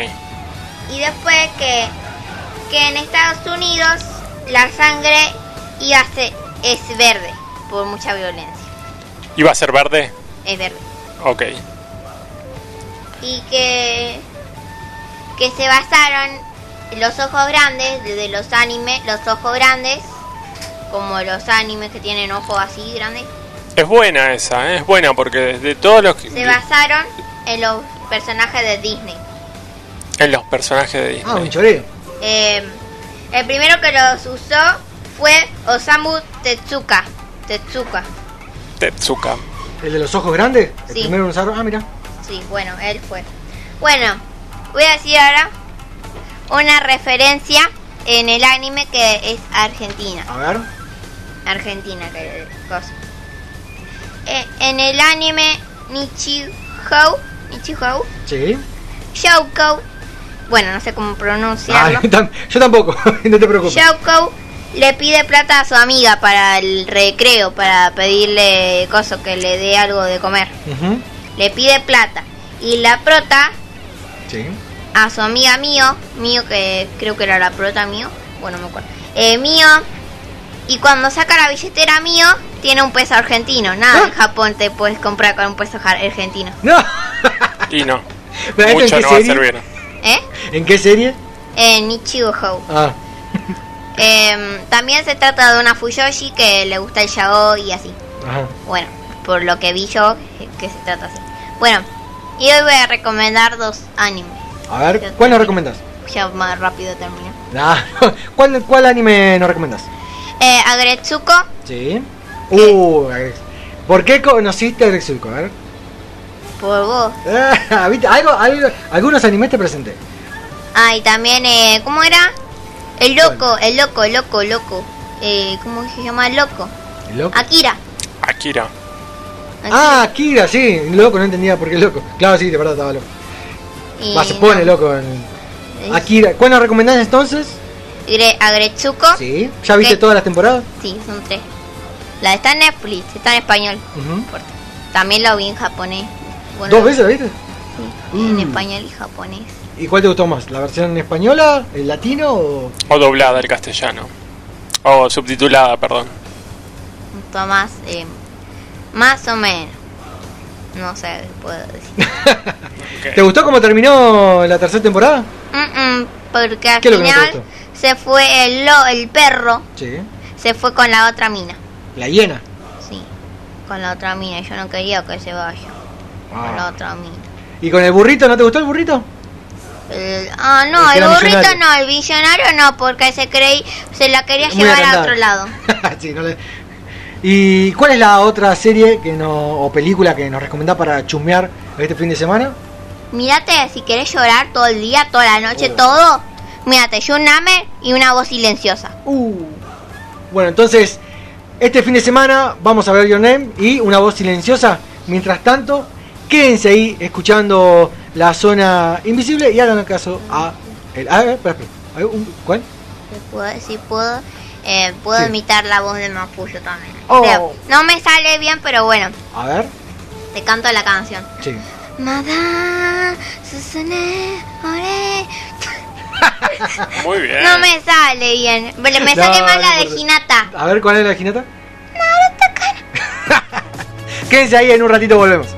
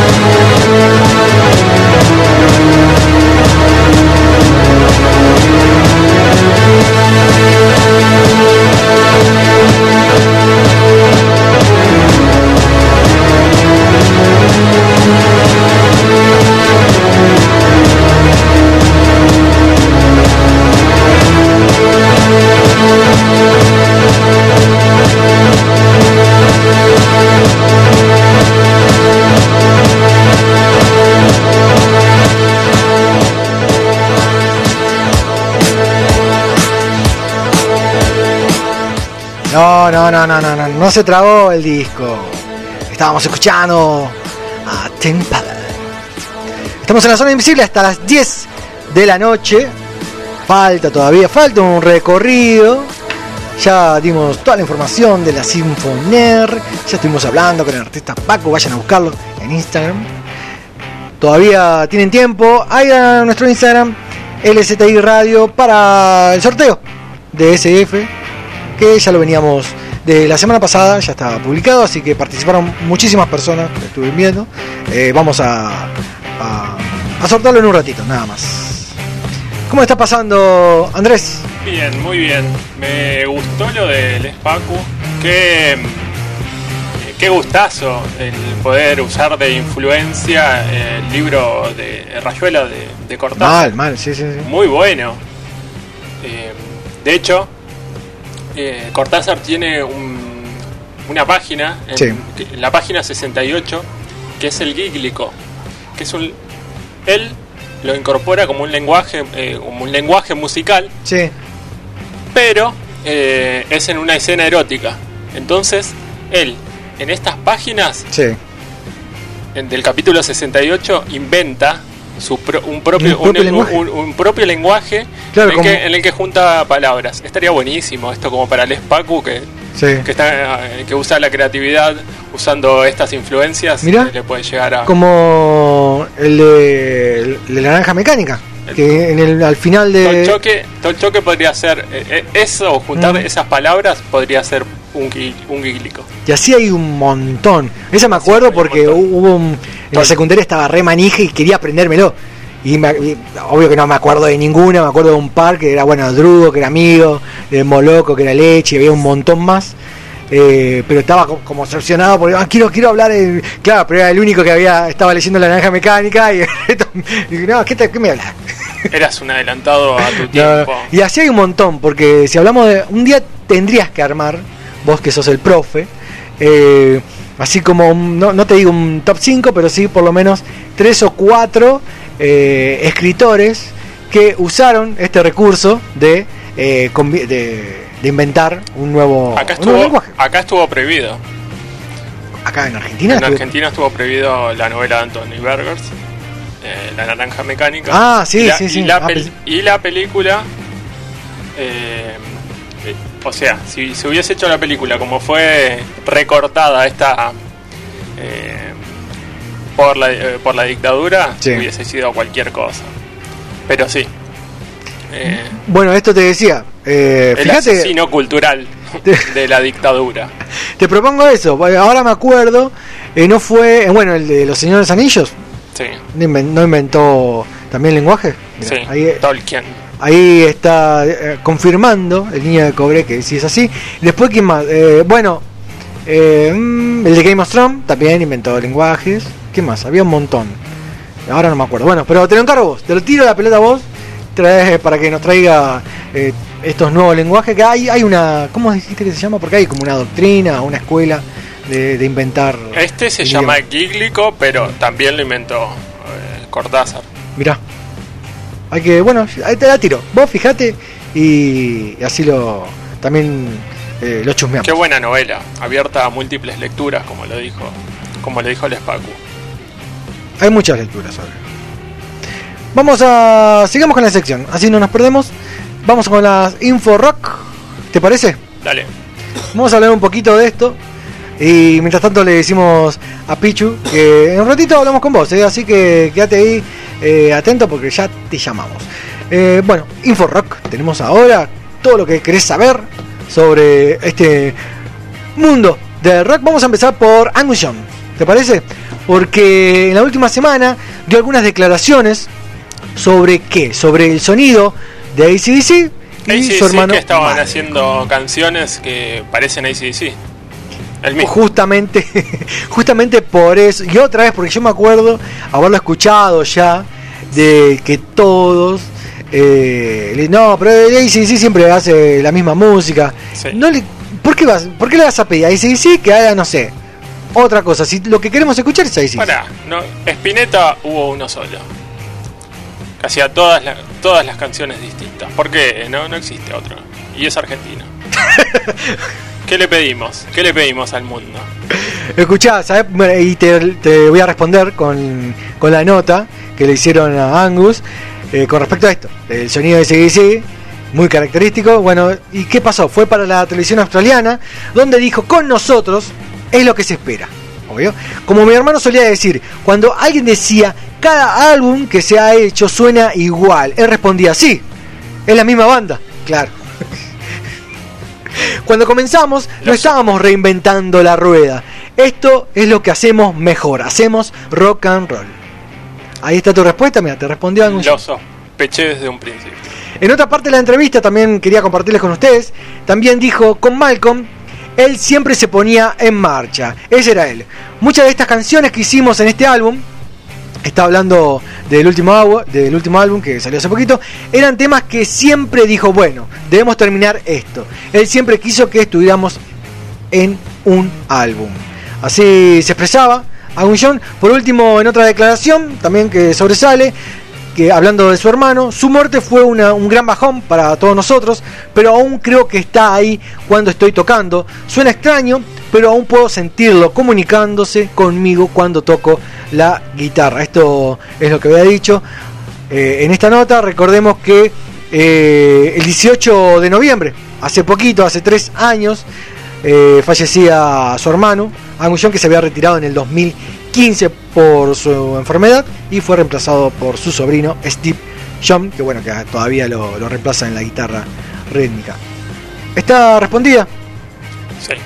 No Gracias. le pidamos peras al olmo. Sigamos con las me gusta info. Eh, sí, info sí, me gusta así. rock. eh, que lo sigan, Así me gusta. sigan en esa línea.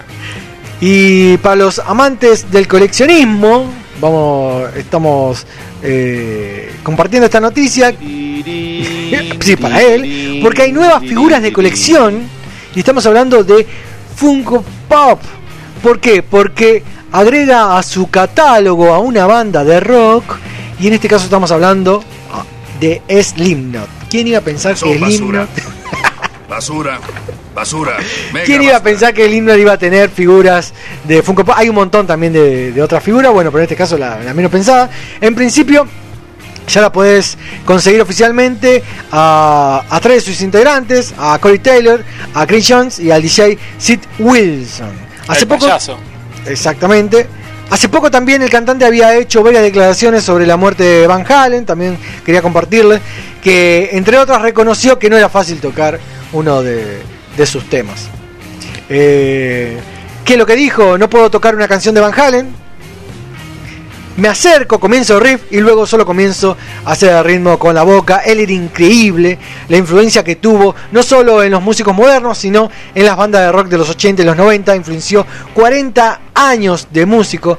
Eh, nombra a otra persona viva realmente que tenga ese tipo de impacto, decía sobre Van Halen. Y bueno, y también compartimos la noticia de estos nuevos muñequitos, estas nuevas figuras de colección. Niño de cobre, yo sé que a vos te gusta Slipknot. ¿Comprarías a un Corey Taylor, a un Jones ahí?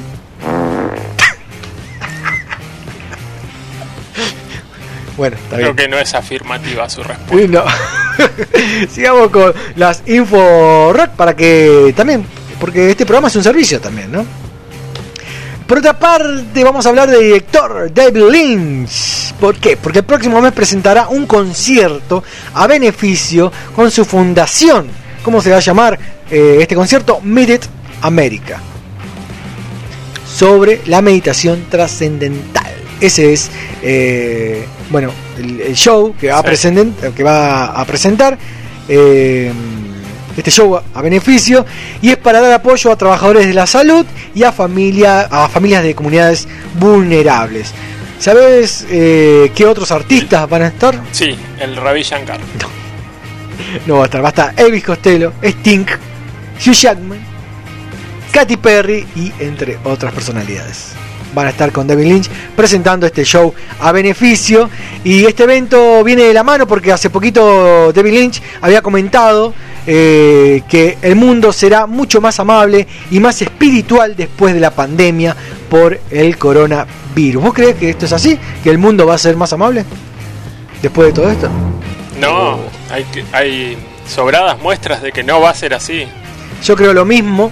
No, no me acuerdo de quién es eh, esta, esta expresión o este pensamiento de que aquellas personas que eran malas después de la cua- cuarentena van a seguir siendo malas y aquellas personas que eran buenas después de la cuaren- cuarentena van a seguir siendo más buenas.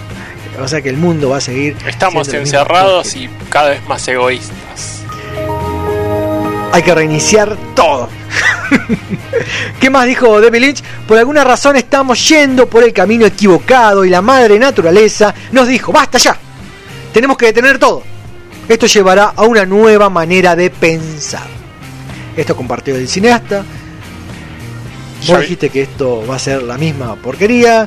Yo creo lo mismo. Ustedes que están escuchando, ¿qué piensan? ¿Será así? ¿El mundo va a cambiar después de la cuarentena? David Lynch es el mismo del que hablaste la semana pasada. El de Seven, Pecados Capitales. Ah, sí.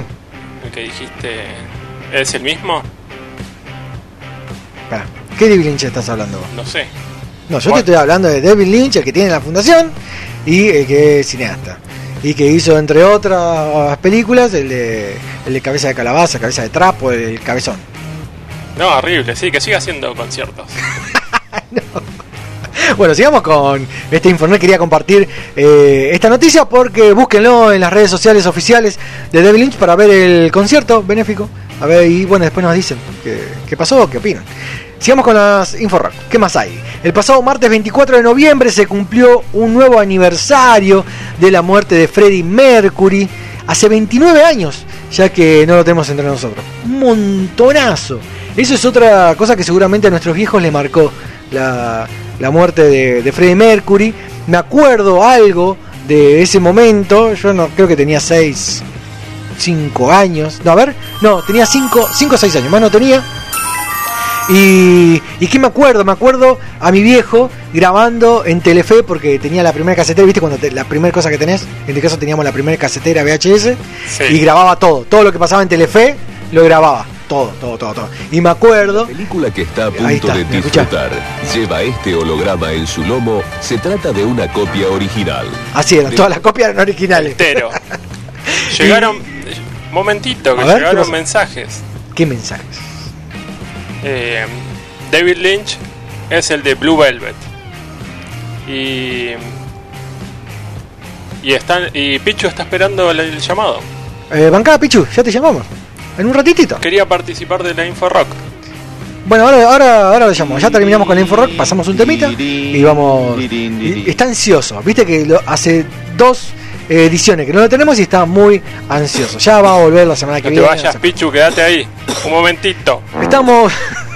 Estábamos diciendo que hace 29 años, espera, quería terminar esto porque yo me voy mucho por las ramas y me acuerdo a mi viejo diciéndome, eh, tráeme este cassette, vamos a grabar La Muerte y ahí me acuerdo, por eso porque me pidió traer el cassette y me acuerdo cuando grabamos en Canal 11 La Muerte de, de, de Freddie Mercury y que se veía obviamente para el tuje porque no se veía nada.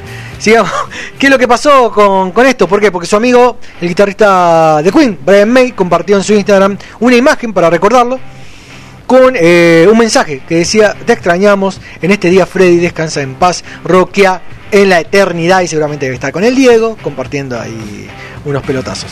Y sigamos con, con esta info rock, hay más celebraciones o por lo menos, eh, por lo menos eh, aniversarios, ¿por qué? Porque hoy, 27, se cumple 50 años del álbum triple All Things Must Pass, todo debe pasar de George Harrison. Hoy, mira. Eh, por eso quería también recordarlo y, comentarlo. Y recomiendo que lean el artículo de Eduardo Fabregas en página 12, muy largo. Eh, pero muy bueno, sobre, sobre el aniversario de los 50 años de este álbum. Muy buen, muy buen disco. Y rescato algunas de sus partes porque en uno de sus párrafos eh, dice un datito, que se los comento, que dice que mm, hay un dato que, fue debidamente confirmado, que varias fuertes cercanas señalaron a Lennon que no le cayó nada bien la foto de los, los enanos de jardín en la casa de Fry Park. Está hablando de la tapa del disco, viste que está George Harrison sentado y hay enanos al lado. Eh, y dice, entre ese Harrison de botas de trabajo rodeado de ñomos y el título de Todo debe pasar, John vio referencias demasiado directas eh, y heridas que aún no habían cerrado, que no paraban de sangrar. Aunque él mismo cantara poco después eh, invectivas algo más crueles en, en sus obras, ¿no? Esto es lo que decía Fabregas, búsquenlo en el artículo de hoy de página, página 12. Después, ¿qué más tenemos? En las Info Rock, esta es eh, la última información ¿sí? que queríamos compartir de las Info Rock y estar muy relacionado con lo que habíamos hablado al principio de la muerte de Diego Maradona. ¿Por qué? Porque em, muchas estrellas de rock, tanto las nacionales como las internacionales, le rindieron homenaje a- al 10, lo recordaron en las redes sociales y bueno, vamos a nombrar algunos, seguramente lo habrán escuchado, otros no, bueno, igualmente lo, repasamos porque en la cuenta oficial de Queen, por ejemplo, se despidió con, con una foto donde Diego lleva una remera del Reino Unido y Freddie Mercury la camiseta de la selección argentina que la habían tomado en las camarines de Vélez en el 81. También Noel Gallagher compartió una foto donde estaba con su hermano, mira, qué loco, ¿no? Porque eh, no compartía nada con su hermano y de repente el Diego lo- los unió de vuelta. Y bueno, compartió eh, una foto del año 97 donde estaban en Buenos Aires, que en ese momento hacía referencia en ese, en ese comentario de Instagram porque estaba en prisión domiciliaria. El Diego, y bueno, ¿qué es lo que decía? Realmente atemorizante, pero hermoso, decía Noel Gallagher ahí rindiendo homenaje. Bueno, Primal Scream también en su cuenta oficial de, Instagram puso el Diego Working Class Hero. Eh, también, ¿qué más? El Indio Solari también posteó una placa negra en su Instagram con la leyenda Ay Diego. Fito Páez también compartió y lo homenajeó. Eh, Adiós barrilete cómico, vivirás en nuestros corazones, el 10 Forever, eh, que ya vive eternamente en el hit y dale alegría, alegría a mi corazón. Bueno, y así muchas figuras más, desde Massive Attack, eh, Garbage, Dante Spinetta, bueno, y un montón de figuras más. Eh, estas son las info rock que tenemos para mostrarles, para presentarles a ustedes que nos están escuchando. Recuerden, recuerden, eh, en un ratito la sonita invisible del horror.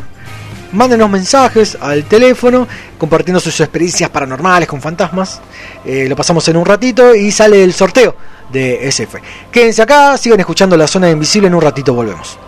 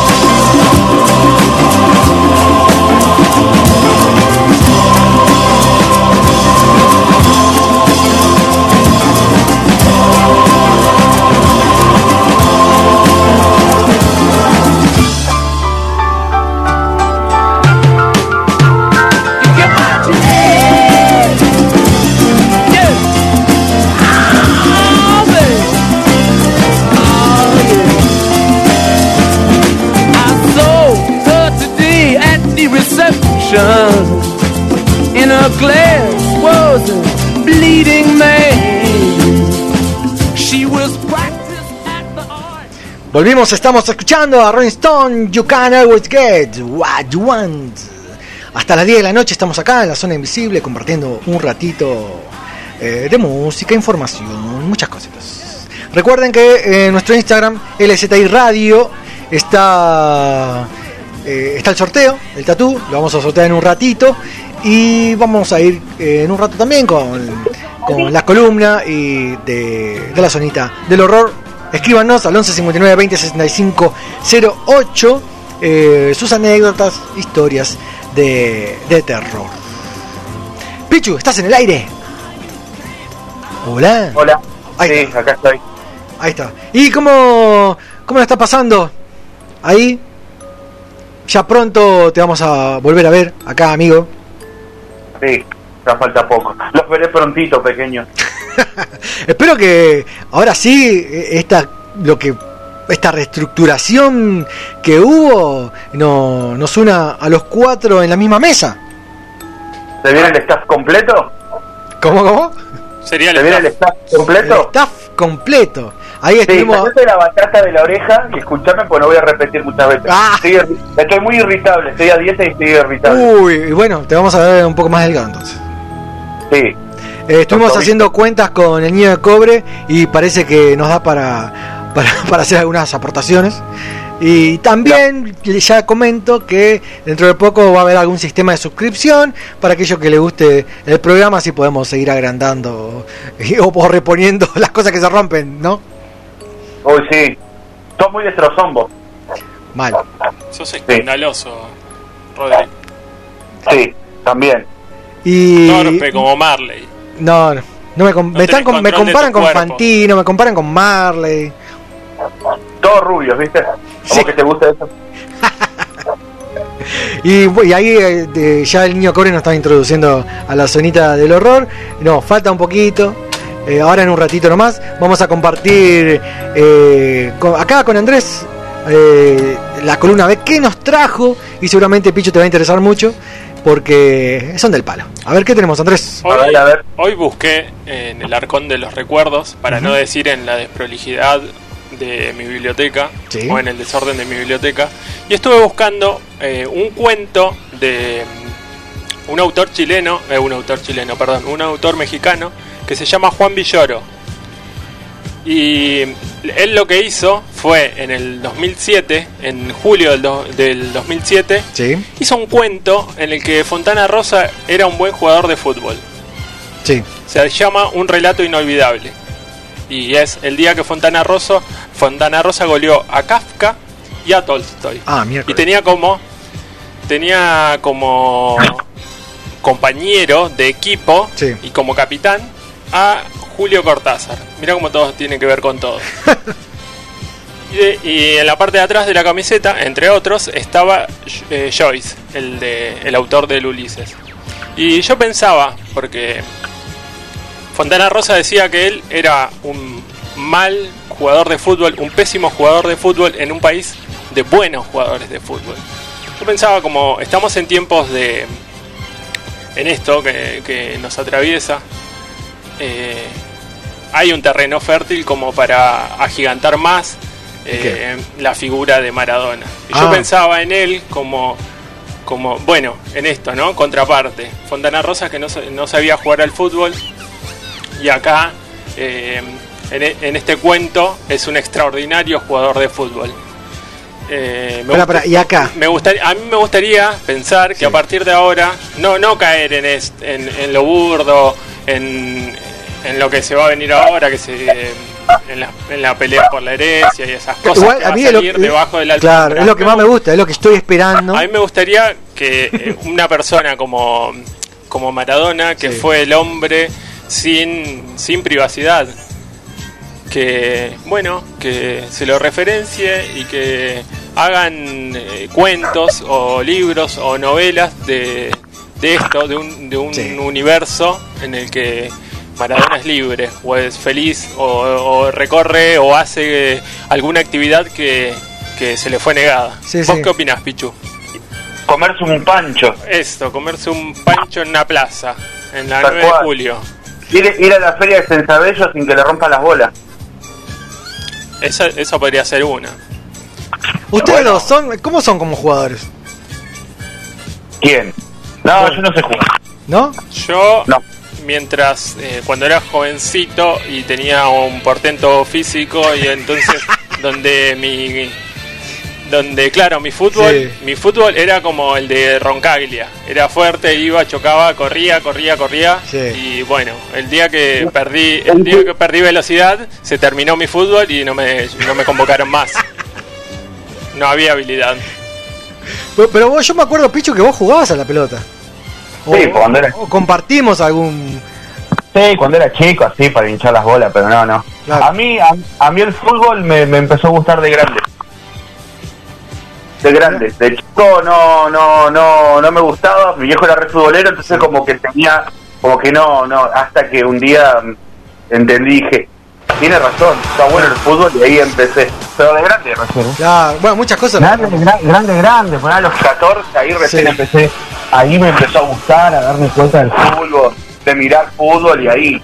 Claro. Pero Ah, oh, de, ya de chico no, de chico no me interesaba para nada el fútbol.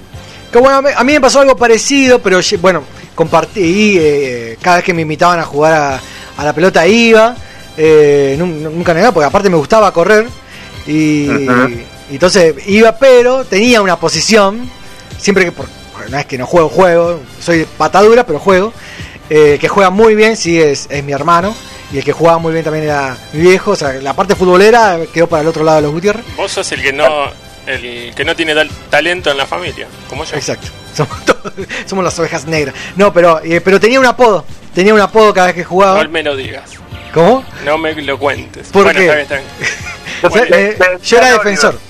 ¿Cómo? Ah, no. No, no, no. No, no, no, eh, yo era jugaba de defensor, era muy buen defensor y lateral. O sea, defendía y corría por el lateral, porque me gustaba correr, corría a lo lateral, iba y venía, iba y venía. No sé qué posición, ¿qué posición sería esa? Ustedes y, y de un ida y vuelta. Por la un derecha, extremo ida y vuelta. No, claro, no, eh, siempre por la- iba por la derecha y, y a veces por la izquierda, porque a veces Qué, ra- tenía qué raro, qué raro Rodrigo por la derecha. Viste que todo, todo cierra, viste, Todo, todo, va todo. sacando. Nah, Todo tiene que ver con todo. ¿Viste cómo defiende a. Hollywood? Sí. Cómo le gusta es un cipallo. Pará, hace poco. Sí. Hace poco no sé si. Hace poco no sé si le había comentado que, empe- que empecé un curso de, de historia del cine, de ciencia ficción. De, de cómo, de cómo ser un capitalismo facho. No, Del bueno, y una cosa. América bueno, no me deja- No, y una cosa de que, que comentaba el profesor era de dónde había nacido Hollywood y que era re turbio la- el nacimiento de Hollywood, pues se mudaron para Hollywood para librarse de los impuestos y todo eso. Sí, exacto. Igual, igual, igual decir tu apodo. Ah, el apodo, yo jugaba de defensor. ¿Cómo, a- ¿Ustedes cómo se imaginan que apodan a un defensor? Y encima, El- espera, el y, da- y tiro datos, di- tiro datos. En ese momento jugaba de rugby. El hacha. ¿Cómo? El hacha. Motosierra. Sí, el hacha Gutiérrez me decían. Ahí va el hacha Gutiérrez. Y bueno, me conocen por, porque era bruto, básicamente soy un bruto. Defendiendo. ¿Eras el hacha, en serio? El hacha Gutiérrez. Ah. Pero bueno, esto, bueno, yo no sé jugar al fútbol y Lauti, mi hermano, cuando era Sí. chico, más o menos jugaba, pero después también dejó. Y bueno, mi viejo jugó en el defensa. Claro, por, por eso era yo- uno de los fundadores del defensa. Sí. Siempre jugó el fútbol, era capitán, era todo, y nosotros dos le salimos por re para atrás. Pero se juntaban para, para ver fútbol, por eso me llama la atención esa también. Sí, y nos llevaba. Él cuando jugaba los partidos y eso nos llevaba para verlo. ¿No? Cuando fue cuando cuando fue laburaba tenía una selección en el trabajo, la selección del laburo en Sí. Alpargatas, era selección y jugaban contra selecciones de otras de otras eh, fábricas. Ay, ¿te- ¿tenía camiseta y todo eso? Claro, sí, todo. No, muy bueno. En Alpargatas hay una cancha, hicieron una cancha para los empleados, Sí. para que puedan jugar los empleados. Y eh, el que la el que la hizo todo fue fue mi viejo, el que fue el supervisor de la cancha, todo. Ah, mirá. Y, vos- y si vos vas a, a Alpargatas, en uno de los en uno de los eh, arcos Sí. dice Estadio José Lucero. El nombre de mi viejo. No, tremendo, es un re dato. Ahora, ahora cada vez que vaya para allá voy a mirar diferente al, a- al Sí, Pargatas. igual, igual se cerró Alpargatas. tú. Se vino la malaria mal. no, sé, no sé si estará el arco todavía. Claro. Ni cortan el pasto, nada, ya lo está tapando. Claro, no, igual fíjate Sí, que... se, se fue mi, se fue mi viejo y la cancha se, ca- se cayó a pedazos. El que la mantenía era él. Claro, mi- bueno, mirá que qué loco, ¿no? Esta relación con, con el fútbol. Bueno, eh, habíamos comentado, tu viejo super, futbol, super futbolero. Eh, Bueno, en caso, eh, mi viejo también re futbolero, fan eh, Encima, de Boca. viejo enfermo de boca mal. Mal, mal, mal. Y, y aparte, eh, ¿cómo se traslada eso? Bueno, ahora mi hermano eh, también todavía sigue jugando a la pelota, juega muy bien. Mi sobrina Lucero eh, está, está jugando a la pelota también. Y viene de mucho más para atrás porque mi abuelo, eh, Rubén, el papá de mi viejo, era árbitro. O sea, era árbitro y siempre Mirá. mi viejo tiene un montón Ah, de vos- anécdotas. entonces, vos- sacaste lo- los genes de tu abuelo, botón. Claro. No, no, no, Por eso esa conducta tan arbitraria, tan determinante. Claro, no. Jugando con el... No, él era árbitro de, de ahí en Olavarría, era, era árbitro. Ay, tengo fotos ahí de el árbitro. no, pero qué loco. Y nosotros, esta generación, no salió futbolera. Yo no, vos no.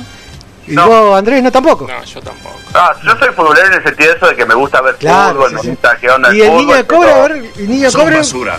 Eh, o un gran amante de Maradona, Basura. el niño de cobre, un fan, el fan number one de Dios. Para él, Maradona es Dios, no hay más nada que Maradona. El 10, así, el 10. Le traje un libro a, Ah, ah, estábamos en la columna de Andrés. al de, olvidamos de Andrés. le traje un Ah, libro al niño de cobre que se llama eh, La historia del 10. Ah, es verdad. es verdad. Ahora le- después le sacamos una foto y lo subimos al Instagram para que vea que es verdad que le trajo un libro para que chusmee la historia del día. También le traje un libro a Rodrigo. Uso este, este espacio porque viste que él no es de devolver. Le trajiste mi lucha. ah, no, ah, no, perdón, perdón. Uno, uno del tío Sam. Ah, bueno, ahí va.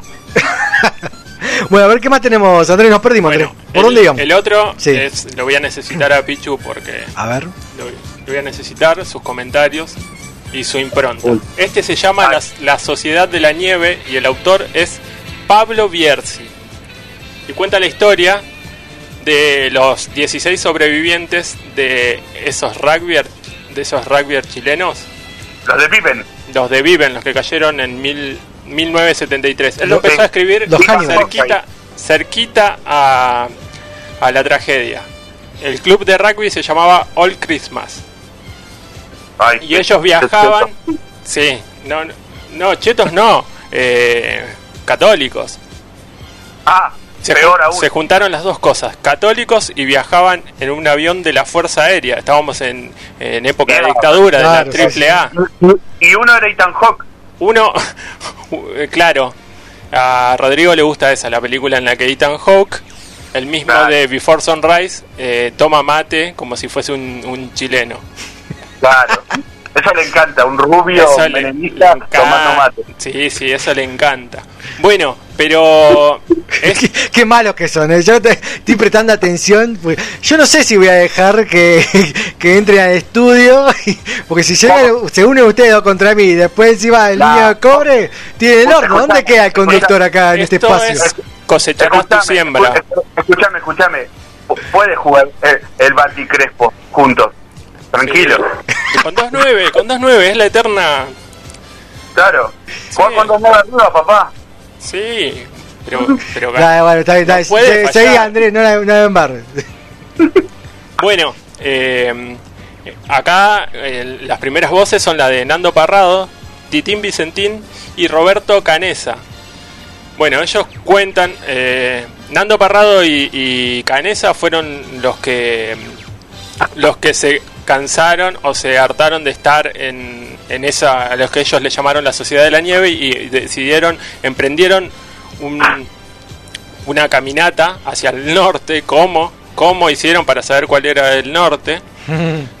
Pero el tema es que ya habían llegado a, a un- una situación tal que el hambre, ellos soñaban con comida, soñaban con, con tortas, soñaban con Claro. papas fritas, eran como vos imaginate que hasta lo más mínimo les era negado y muchos de ellos quedaron ciegos porque los ciegos porque los que no tenían lentes Sí. eh, eh, se les quemaban las córneas con el reflejo del Ah, sol en, la- en las nieves. Sí, Estaban a 30 grados bajo cero y a 4.000 metros de altura. sí. ¿Qué pasó? Eh, acá viene lo que le gusta a Pichu. A ver. En el momento en el que se quedaron sin provisiones, sin comida, lo último fue comerse la pasta dentífrica. ¿Qué pasó? Y pero, Sí, ¿por- pero ¿por qué se relaciona con Pichu? ¿Te está burlando de los dientes? No, sé no, no, no, no, no, no. No te metas con mi amigo. No, no, a lo, lo que le va a gustar a Pichu es la parte de antropofagia. Cuando empezaron a comerse y decidir a quién comerse primero. A ver. Esa es buena, ¿eh? Bueno, el, el tema A fue... Rodrigo, de una. Apenas, a- apenas cayó el, el avión, Sí. como... Apenas cayó el avión, yo se estaba morfando la pata de- de- del piloto. El piloto... Arrancaron en el aire. Mirá qué premonitorio, el piloto pidió un arma para suicidarse. Y entonces ellos dijeron que no. Que en esta lucha para sobrevivir estaban, estaban todos. Pero Como un equipo de rugby. fue uno de los primeros que pereció y ellos decidieron sí. Al primero que, que se comieron fue, fue al piloto. No fue como en la película esta, no fue como en la película esta edulcorada que le gusta a, a Roderick de Ethan Hawke. Estoy en el por eso, en el que le comen, se comen parte de la pierna, las nalgas y no, La, la escena esa con... no es verdad. De- ellos comían hasta la parte ósea de, de las piernas. Llegaban a llegaban a comer la, la parte ¿Cómo Pero, le ¿qué diría? a? ¿Caracú? Y después hacían una especie de botas de potro. Imagínate, es, eh, fue toda una, una locura y una, y una odisea. Que acá nos, nos comenta, a ver si alguno tiene respuesta de esto, que nos dice el niño de cobre desde que leí el libro de Viven, que me pregunto cómo es el sabor a pulmón podrido. ¿Cómo es el, el sabor a pulmón podrido? no estaba podrido porque tenían un freezer gigantesco. Bueno, Claro, la cordillera de los Andes, el freezer. Bueno, por eso eh, estoy comentando, estoy haciendo extensivo este comentario. A ver qué nos dice acá. En el, ah, libro, mirá. en el libro hay fotos Sí. de el pastor En este momento tengo un libro con fotos. el pastor chileno que los, los encontró. A Canesa y a Sí. Nando Parrado. Uh, hay fotos. Picho, tengo un libro con fotos. A qué bueno. Este se parece al de él mató. ¿A Santi motorizado? Sí. Están bien alimentados, ¿eh? Bueno. Sí, son rugbyers. Ah, Decime que ahora está el niño de cobre haciendo señales como de embudo, marcándose una parte del... ¿Cómo sabía? una, una parte de la entrepierna, parece que te parece que te está invitando a comer algo. Ese embudo raro que hace. Bueno, a ver, eh, ¿qué más tenemos? ¿Qué- ¿Y esto, sí? ¿Viven? Eh, lib- este libro se Sí. llama. No, murieron todos. No, este libro se llama La Sociedad de la Nieve. Sí. Participan los 16, y, los 16 sobrevivientes. Él, eh, Pablo Bierzi, fue hasta el lugar donde, donde cayó el avión, pero 20 años después. Ah, Junto- hicieron como sí. una expedición con los, con los sobrevivientes. Cuentan esa, cuentan esa parte. Sí. Cuando fueron rescatados, lo primero que, lo primero que le preguntan fue eh, eso, de la parte de antropofagia, Sí. de comerse a sus compañeros. ¿Cómo son? Que siempre rama amarillista, ¿no? Sí, habría, un, habría algún Ventura en esa época. Claro. Bien, el siguiente libro... Te comiste la pierna del piloto. Decilo, tengo, tengo fotos, tengo videos. El siguiente libro Sí, ¿cuál es el siguiente libro? se llama Cartas a Milena, que Milena, no. Mile ¿Esa? Milena Chetsenka fue una, fue una novia de Franz Kafka. Era, eh, ella oficiaba de traductora, hacía traducciones de los libros y sus cuentos del, del alemán al checo. Eh, Kafka vivía en Praga y yo pensaba, porque generalmente los libros así epistolares, en donde se desnudan las Sí. eh, las verdades dicen, es como la canción de. la pistola. No, no, eso de que dos que se quieren se dicen cualquier cosa. Sí. Bueno, no, esto es extraordinario como escribía Frank Kafka y cualquiera podría llegar a enamorarse de él. Yo estoy enamorado de Frank Kafka. mirá vos. Pásame la repe. Ah, no era ese, ¿no? Y bueno, eh, fue corta la relación, Sí. duró apenas dos años. eh, y a ella, a Sí. Milena Chetsenka, eh, muere en muere en, una, en la cámara de gas. Uh, O sea, Oh, era-. Me la retiraste abajo. sí. Todo. Ahora no la quiero leer, Bueno, ya me la spoileé. No, no, no, no, pero el libro, el libro, yo jamás recomendaría una lib- un libro de epístolas. Este, Cartas a Milena, es glorioso. Es de Editorial Losada. Bueno, igualmente- hago- Ah, mira, ahí lo, lo- me, me lo da todo roto. Ahí lo tengo en mis manos. Frank Kafka, cartas a Milena. ¿Cuántas hojas tiene? A ver, vamos a chusmear. Eh, 215, 200 y 215 hojas. no creo que se ofenda Kafka porque nos metemos en su intimidad. Acá, y si no, lo pisamos. no, va- ahora vamos a apagar el ventilador. Pichu, quédate ahí. Ahora en un ratito vamos a hacer eh, el sorteo. Y, eh, y vamos a directamente a la zonita del horror. Si lo, che, che, Sí. si lo gana el niño del cobre, le da justo para hacerse la firma del Diego. Justo. Eh, y aparte dijo que se quería hacer, y la frase del Diego también dijo que quería hacerse. Ah, sí. Dale. LTA. Ahora volvemos en un ratito, escríbanos y manden mensaje al 11 59 20 65 08 con sus historias de terror. Lo vamos a pasar en un ratito. ¿Qué es ahí? Eh, Un temita nada más. Estamos hasta las 10 de la noche con la zona invisible.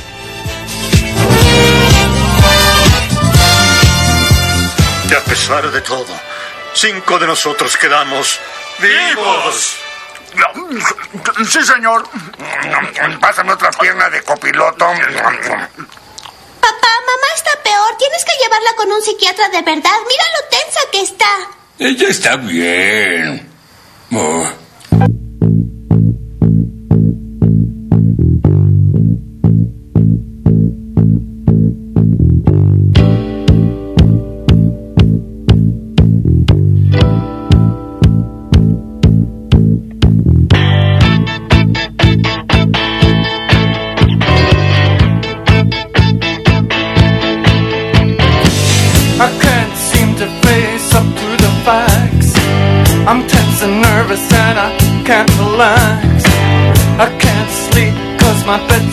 far.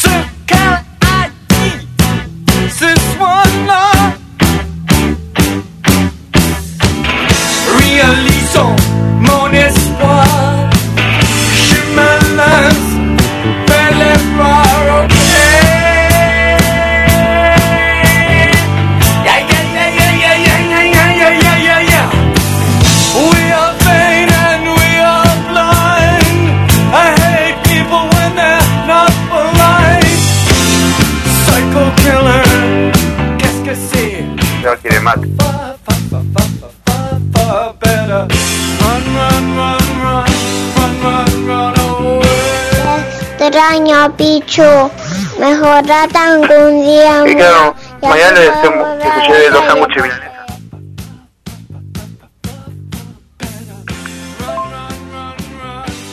canción.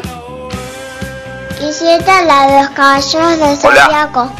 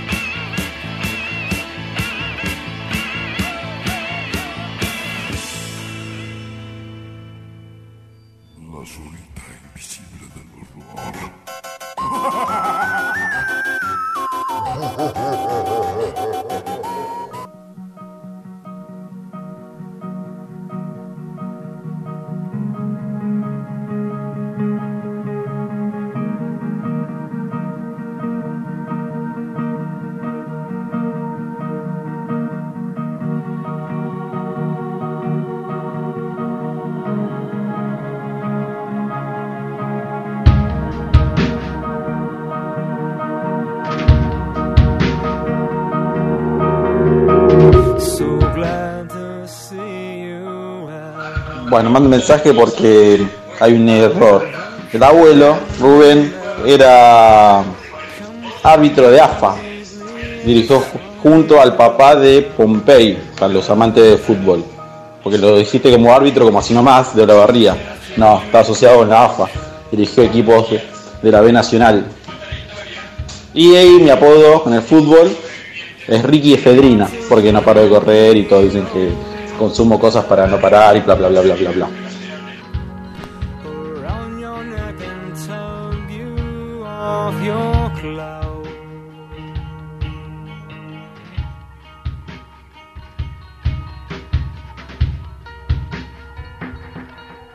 But I'm more than just a little curious how you're planning to go about making your amends.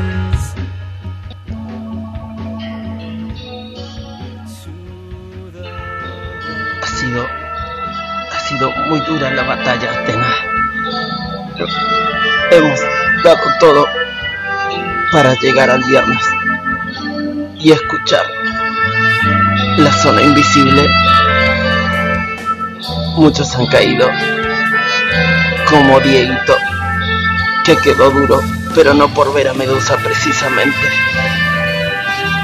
Necesitaba escuchar una vez más la zona invisible.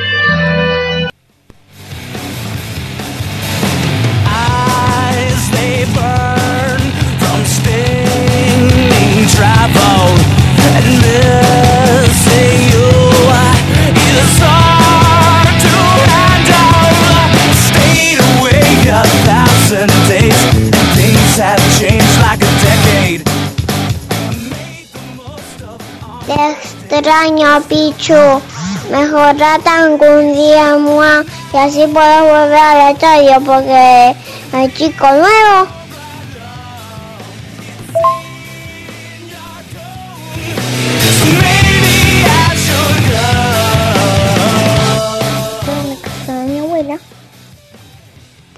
Zona del terror. Puedo decir.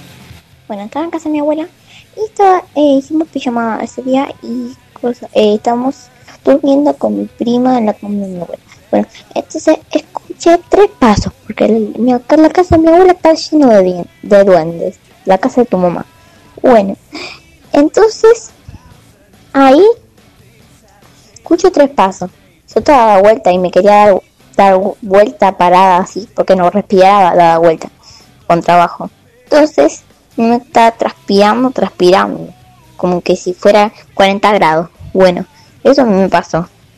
Y eso, después soñé que estaban todos duendes y después se mataron entre ellos. Muy raro.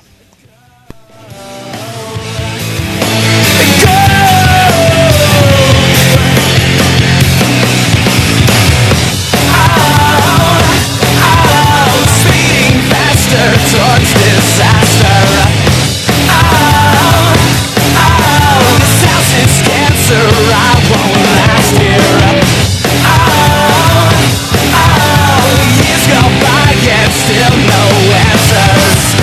Oh, oh,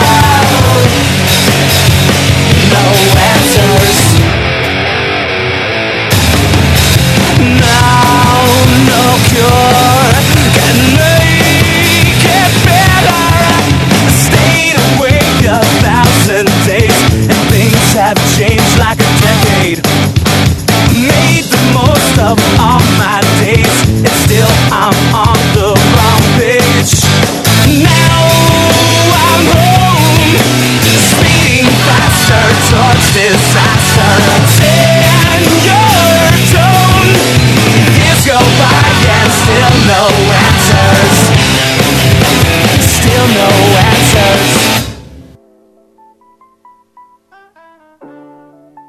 Hola amigos y amigas de la zona invisible. Recomiendo la novela El día que Nietzsche lloró de Irwin D. Shalom.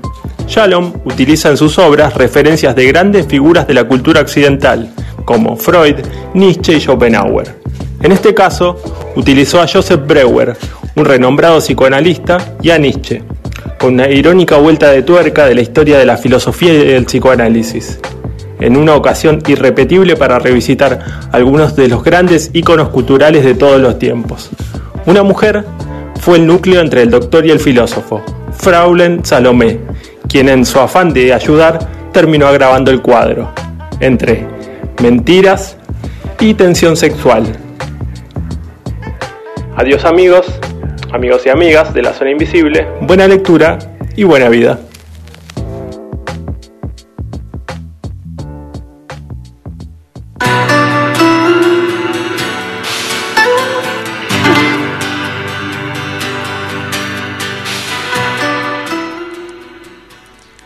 Mensaje de Bárbara.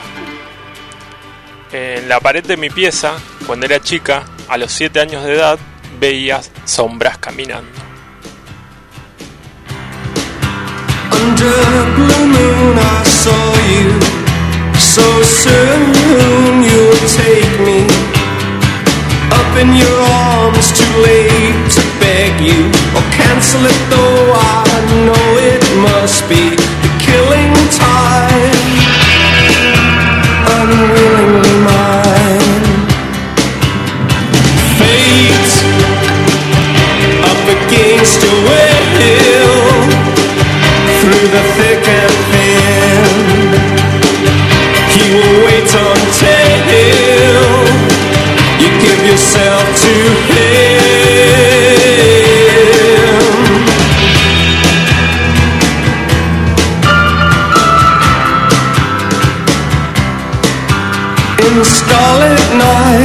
saw you, so cruelly you kissed me.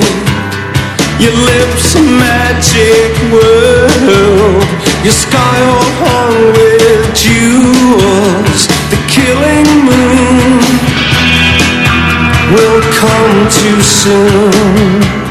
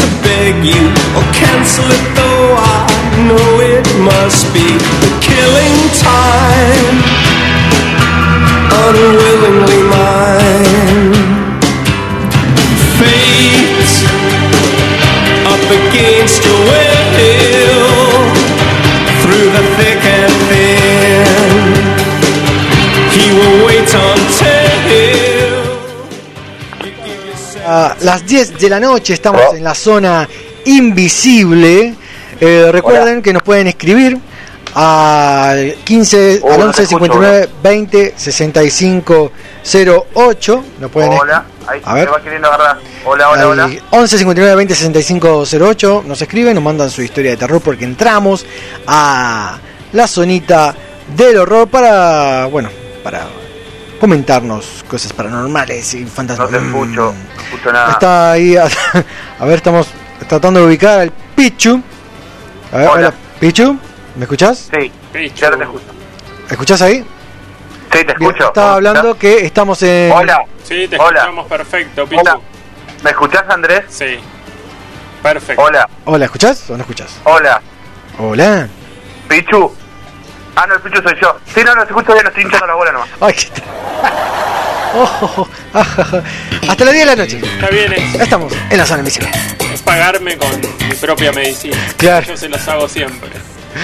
Eh, ahora en un ratito va a salir el sorteo, quédense ahí, de SF Arevalo, el artista barlense que comparte su trabajo ahí en Instagram.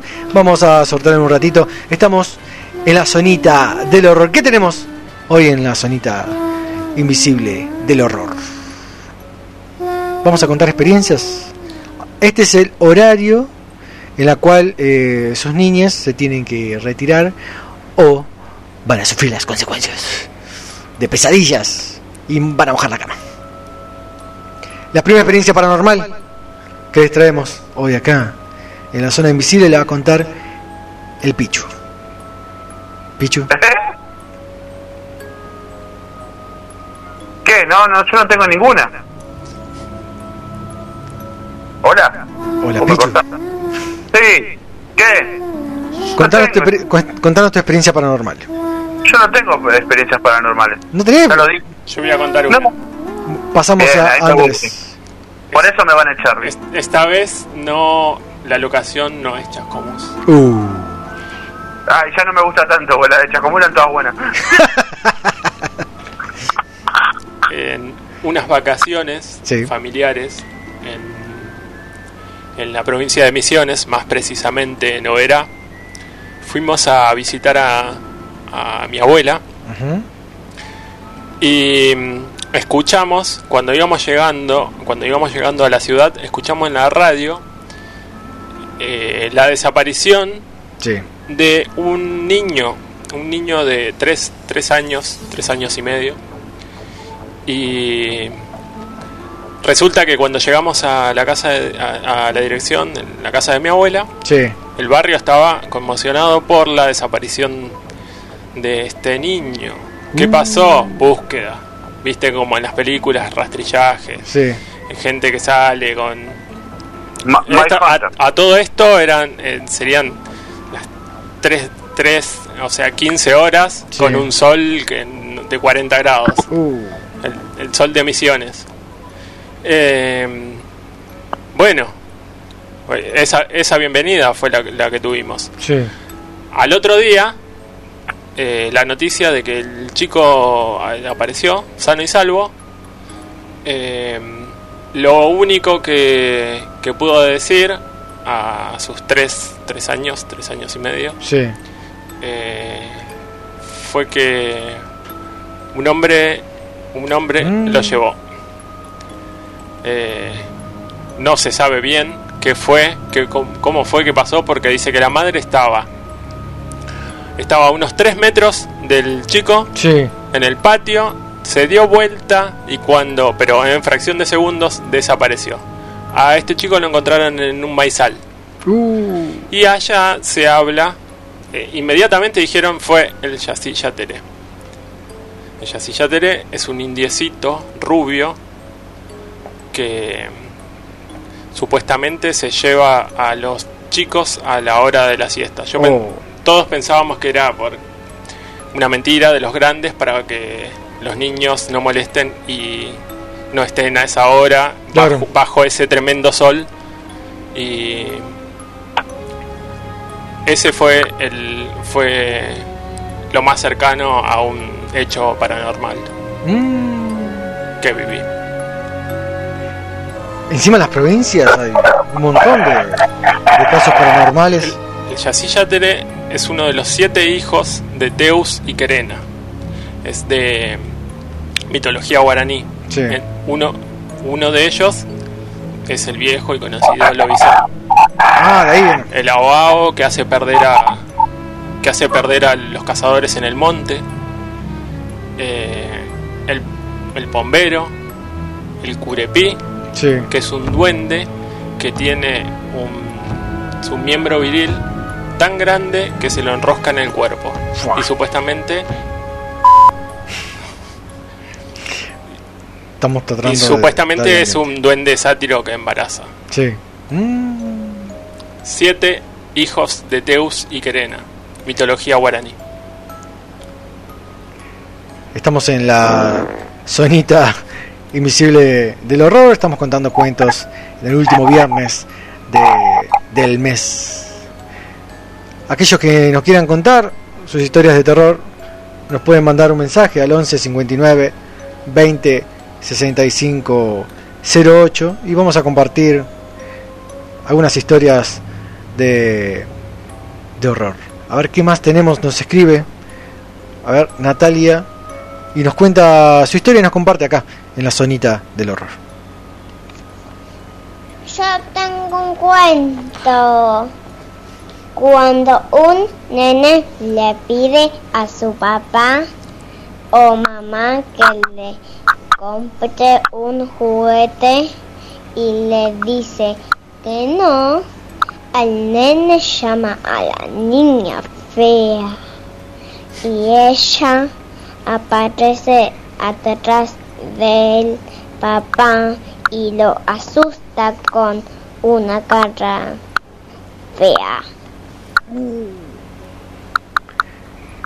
El cuento de la niña fea.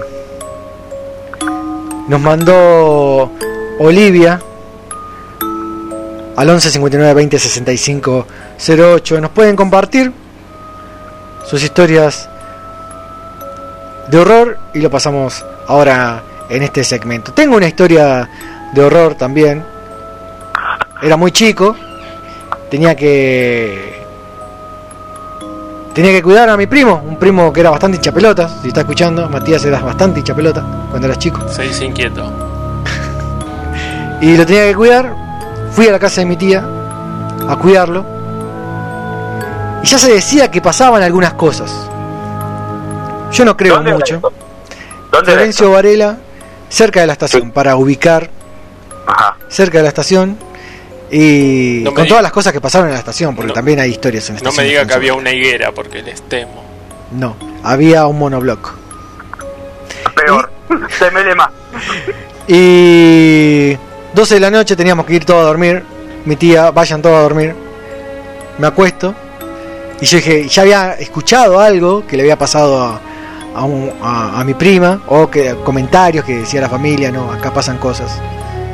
Yo no sé si es, si lo que vi era verdad, pero voy a contar mi experiencia. Me acuesto. Todos durmiendo. Y escucho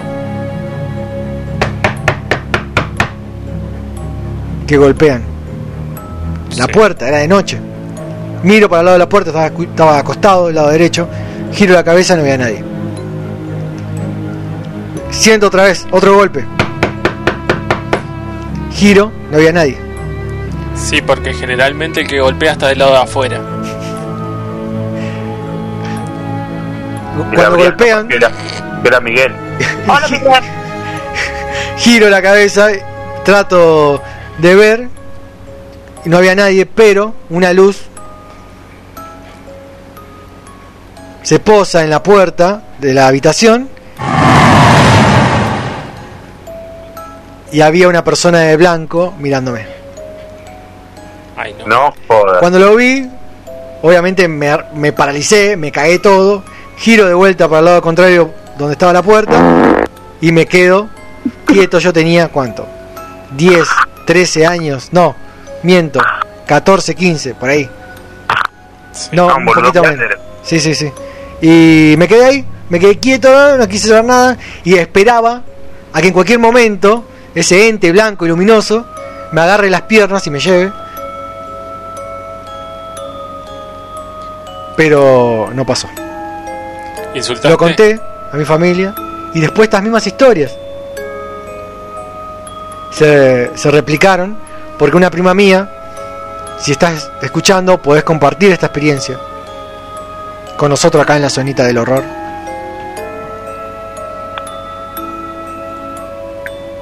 Hola, buenas tardes amigos. Mi nombre es Gabriel Juárez. Esta vez le traigo mi versión poética de la leyenda varelense de la Dama de Blanco, la Minita de Blanco. Un remisero en otro siglo, de los primeros en ir nocturno era el turno. Con pasajero a la medianoche por las muertas vías, en el cruce de las eras, el camino a la sirena, el auto cortaría. Desde su alma, una puteada, el motor rebelde no funcionaba. El pasajero un grito pegó, como si fuera el último dolor. No puede ahora palabra tipear, pega con su dedo sin ritmo al cristal. El neo Mateo empieza a temblar, por lo que ustedes pueden imaginar, como en mil videos o en cuentos de papel, fluorescente se acerca esa visión de mujer. Bermejan sus rulos, sus ojos también rojos, no es un antojo para rimar, levita en el aire, como es de esperar. El talle de esos días dirá 110, hermosas piernas, pero sin pies, sonrisa divina, divina y sensual. Silo una cumbia del cheque sané. Esto es conurbano, ustedes lo ven.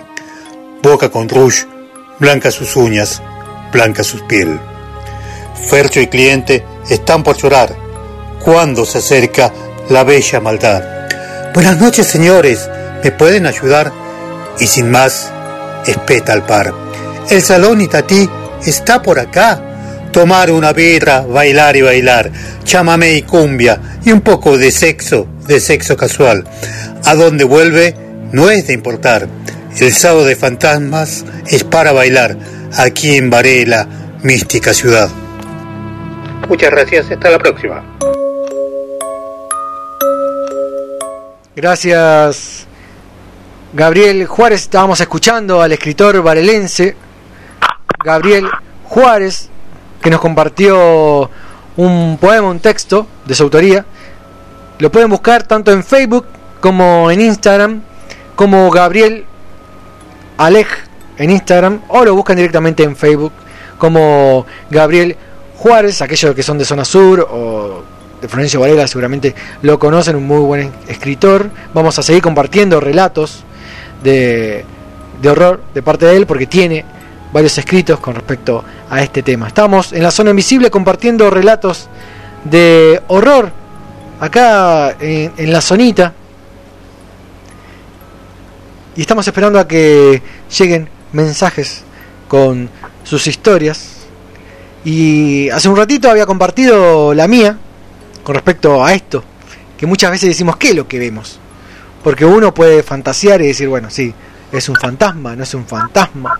Es producto de la imaginación. Y hay respuestas para eso. Hay respuestas para eso porque acá en Argentina existe el APAPRA. Apa, APAPRA. Aptra, sí. El de Ventura, el de los Martín Fierro. No, no, no, no. no es, ese- Es- esos eso- son otros Eso fantasmas. es de terror también. Son otras fantasmeadas. Estamos hablando del. Pará. Acá nos manda un mensaje Carolina.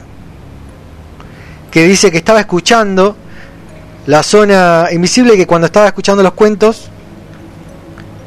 Se le apagó el live. el in- ¿Se le apagó? ¿Se le cortó? Eso, Ya empezaron a ocurrir eso es paranormal. hechos paranormales Si puede enviarnos un audio, Carolina, con su experiencia de, terror, la vamos a pasar ahora mismo, está en línea. Nos puede compartir esta experiencia de horror mientras le comento qué son estas alucinaciones, estas experiencias. Le acaba de indicar que existe el APAPRA, que significa Asociación de Profesionales de Actividades Paranormales de la República Argentina. Y Este país, no, este país no se hunde por nosotros mismos, ¿eh? Sergio Arro es el fundador y, y buscando respuestas a esto, la psicología tradicional estudia la mente y el comportamiento de la persona y el estudio, en este caso de la PAPRA, o por lo menos a, a dónde, a dónde enfoca su estudio, nosotros vamos más allá y estudiamos el entorno, lo que pasa fuera del, cam del cuerpo de la persona y trabajamos en otra dimensión. Búsquenlo a PAPRA. Y buscando respuestas a esto de, de qué son estas alucinaciones, qué es lo que vemos. ¿Vos qué opinas, eh, Andrés? ¿Son alucinaciones? ¿Producto de lo que de lo que manejamos? O... Yo soy muy miedoso Sí, y también. elijo mm, pensar que es todo sugestión, Ujú. que es parte de nuestra imaginación, que estamos predispuestos a ver. Sé que Picho no tuvo ninguna- ninguna experiencia, pero vos crees que son eh, alucinaciones, sugestiones. ¿Qué opinas? Eh, sugestiones. Es producto. Sugestiones. Es producto. Sugestiones.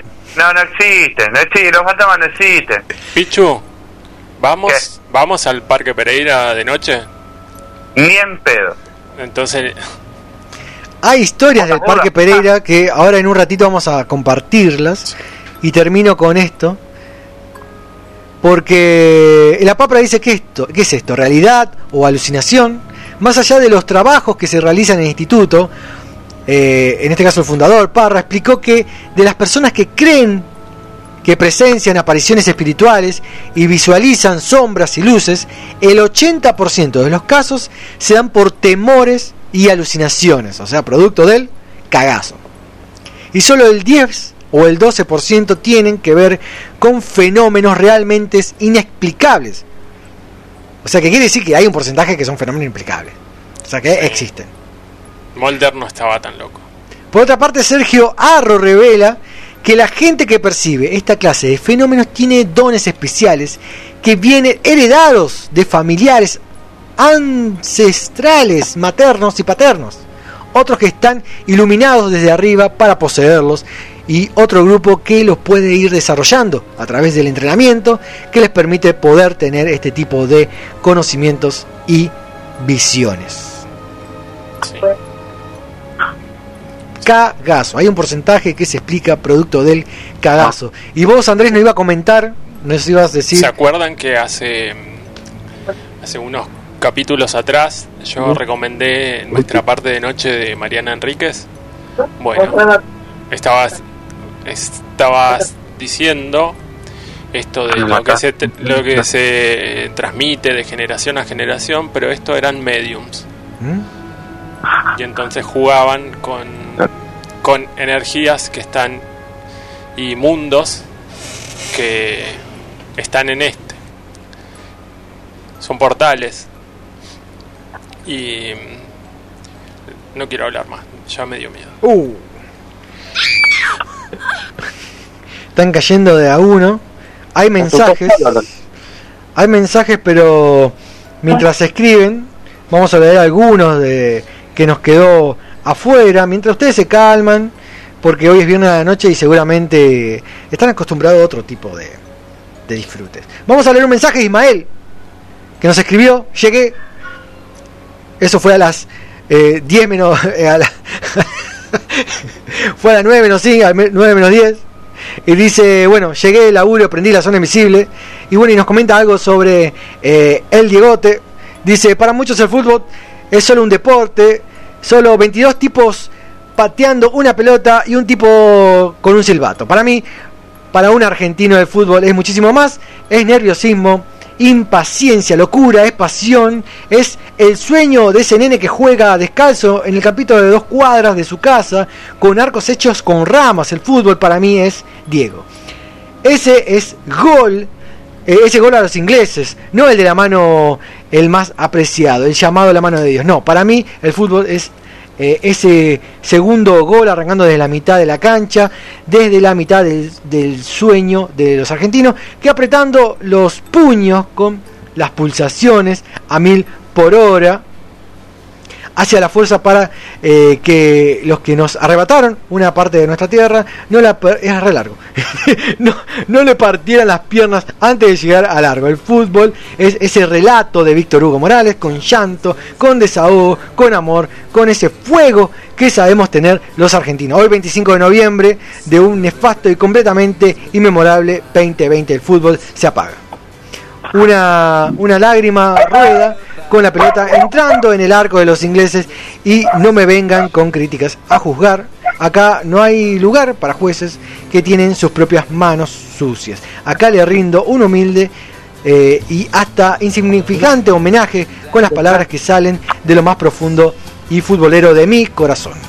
Para con quien es, fue y seguirá siendo el mejor jugador del mundo. Termino con esto citando y agregando una parte del gran relato de Víctor Hugo. Gracias Dios por el fútbol, por Maradona, por estas lágrimas, por este eterno Argentina 2, Inglaterra 0. Y sigue el comentario. Eh, hasta siempre, barrilete cósmico. Que vos sigas por donde quieras. Pero la pelota no se mancha. Claro. No, argentino, el mundo. Gracias, Ismael. Gracias. Y dice, no creo que lo lean porque es re largo. Bueno, acá lo leímos. Eh, gracias, Ismael. Siempre nos, nos escribe. Eh, como persona, la verdad nunca fue mi modelo a seguir. Continúa. Eh, Niño de cobre inun- Ismael. inundó la nave y esto no es un kayak. No, ¿Cómo sacamos el agua de acá? No. Nos escribió Ismael. Gracias Ismael, que siempre no- nos comparte y, y nos comenta acá un poquito. Eh, aguanta no el. Diego, Ismael, aguanta el Diego. Nos manda saludo también con una manito. eh, Damián también. Y. Uy, también es re largo. Que hoy se pusieron de acuerdo todos. Hoy se pusieron de acuerdo, a ver. sí, sí, ya, ya nos vamos. bueno, hablé una partecita, dice Damián, ¿cómo no se, eh, cómo no se eh, va a hablar de él ante tal noticia? Sí, todos hablamos de él alguna vez, todos lo mencionamos para burlarnos o admirarlo, en mi caso únicamente en lo futbolístico. ¿Cuántos se van a ofender? Porque se lo mencione o ahora todas las noticias sean sobre su muerte y sí gente, esto es lo que fue Maradona siempre, fue polémica, fue una vida rotísima, hablando exclusivamente de su persona, hay muchas personas de que su admiración en lo futbolístico para él los dejan cegados y lo llaman Dios, otro se lo fue siempre indiferente debido a que todos lo conocen por eh, lo que fue de su vida. Bueno y sigue, es muy largo, vamos a ¿Puedo, ver... puedo- puedo decir algo Sí. así como resumen? Pues siempre se aclara eso, no, pero yo como futbolista, como persona, ¿no? Uno siempre tiene eso. Maradona, él mismo decía, y con esto no rompo más las pelotas con Maradona, pero el chabón, el chabón decía, yo, mi, mi, mi meta era, era ser un ejemplo como deportista, y lo logré. Si quieren ejemplo de persona, no me busquen a mí, busquen en sus casas. Claro, sí, sí, sí. Y acá también agrego... Corta. Sí, sí, sí. Agrego, eh, ya que se, tomó la molestia de Damián de, de Damián de, de escribir en la última parte, dice, y en base a eso le doy mil gracias por cómo llevo la camiseta, cómo llevo la camiseta de Argentina puesta. Futbolísticamente, muchísimas gracias. Maradona nos decía y nos compartía. Damián, gracias, Damián, que sí, siempre está ahí atento a la zona invisible. Y bueno, siguen más mensajes. Justo ahora que estamos cerrando el canal, sigue el mensaje. Y, y bueno, nos manda mensaje también Carolina, eh, que siempre nos escucha también, eh, con Marcos Quiroga. Gracias Marco, gracias Carolina. Y también les comento, ya cerrando el programa, pues nos recontrapasamos, que íbamos a hacer... Importante. Claro.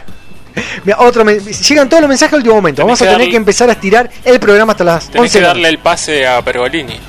Eh, Nani nos escribe, dice, vuela alto barrilete cósmico, siempre estarás en nuestro corazón, el que está libre de pecado que tiene la primer piedra. Yo te banco, saludos Nani y Mía de Tigre. También nos, estás, eh, nos están escuchando de Tigre, gracias Nani, un fuerte abrazo a distancia. Y también quería comentar esto, que íbamos a hacer el sorteo, se nos pasó la hora, vamos a hacer el sorteo del tatú de SF Arevalo la próxima semana. Pero, Así que sigan, sigan, sigan, sigan. pero va a venir con chapa porque vamos a agregar un regalito más para, para sumarle a esto. Que bueno, nos pasamos, no podemos hacer el sorteo, pero vamos a agregar un- una chapa, así le damos más tiempo a, a esto, ¿no? Esta es la zona invisible. Eh, chau, Andrés, Chao Rodri, muchísimas gracias por esta invitación. Pichu. Chao Pichu. Eh, chao. Me voy, me voy con una del Diego. Lástima a nadie.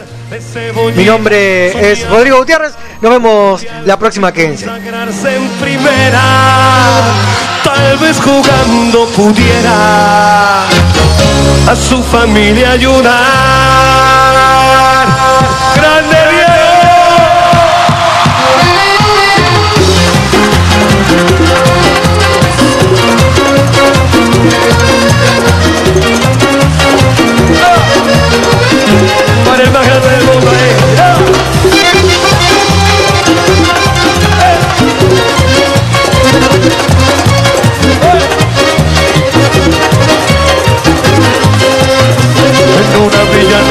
fue deseo de Dios crecer y sobrevivir a la humilde expresión. Enfrentas la adversidad con afán de ganarse a cada paso la vida. En un potrero forjó una Vieja amiga oscuridad, otra vez quisiera hablar porque he tenido nuevamente una visión que suavemente iba cambiando mi manera de pensar. La oigo hablar, la escucho en el silencio. En sueños caminaba yo entre la niebla y la ciudad, por calles frías desoladas, cuando una luz blanca y helada hirió mis ojos también hirió la oscuridad, la vi brillar, la veo en el silencio. En la desnuda luz miré. Y mil personas tal vez más. Gente que hablaba sin poder hablar gente que oía sin poder oír y un sonido que los envolvía sin piedad. Lo puedo oír. Sonido del silencio. Entonces yo les quise hablar, entonces los quise ayudar, como Por fin terminó, ya está, me quería ir. Te tenía que decir algo, me resultó muy incómoda esta silla. Esa silla la que está sentado, ¿eh? Sí. In- Sí, es bastante como media olorosa. Esa es la de Pichu, Pichu la otra. La tiro. Tirada, no. Chao. Total no se va a enterar. Nah, que se entre. Me hundí en el silencio, se arrodillaban a rezar. Aquella luz era su Dios. Yo les grité que despertar.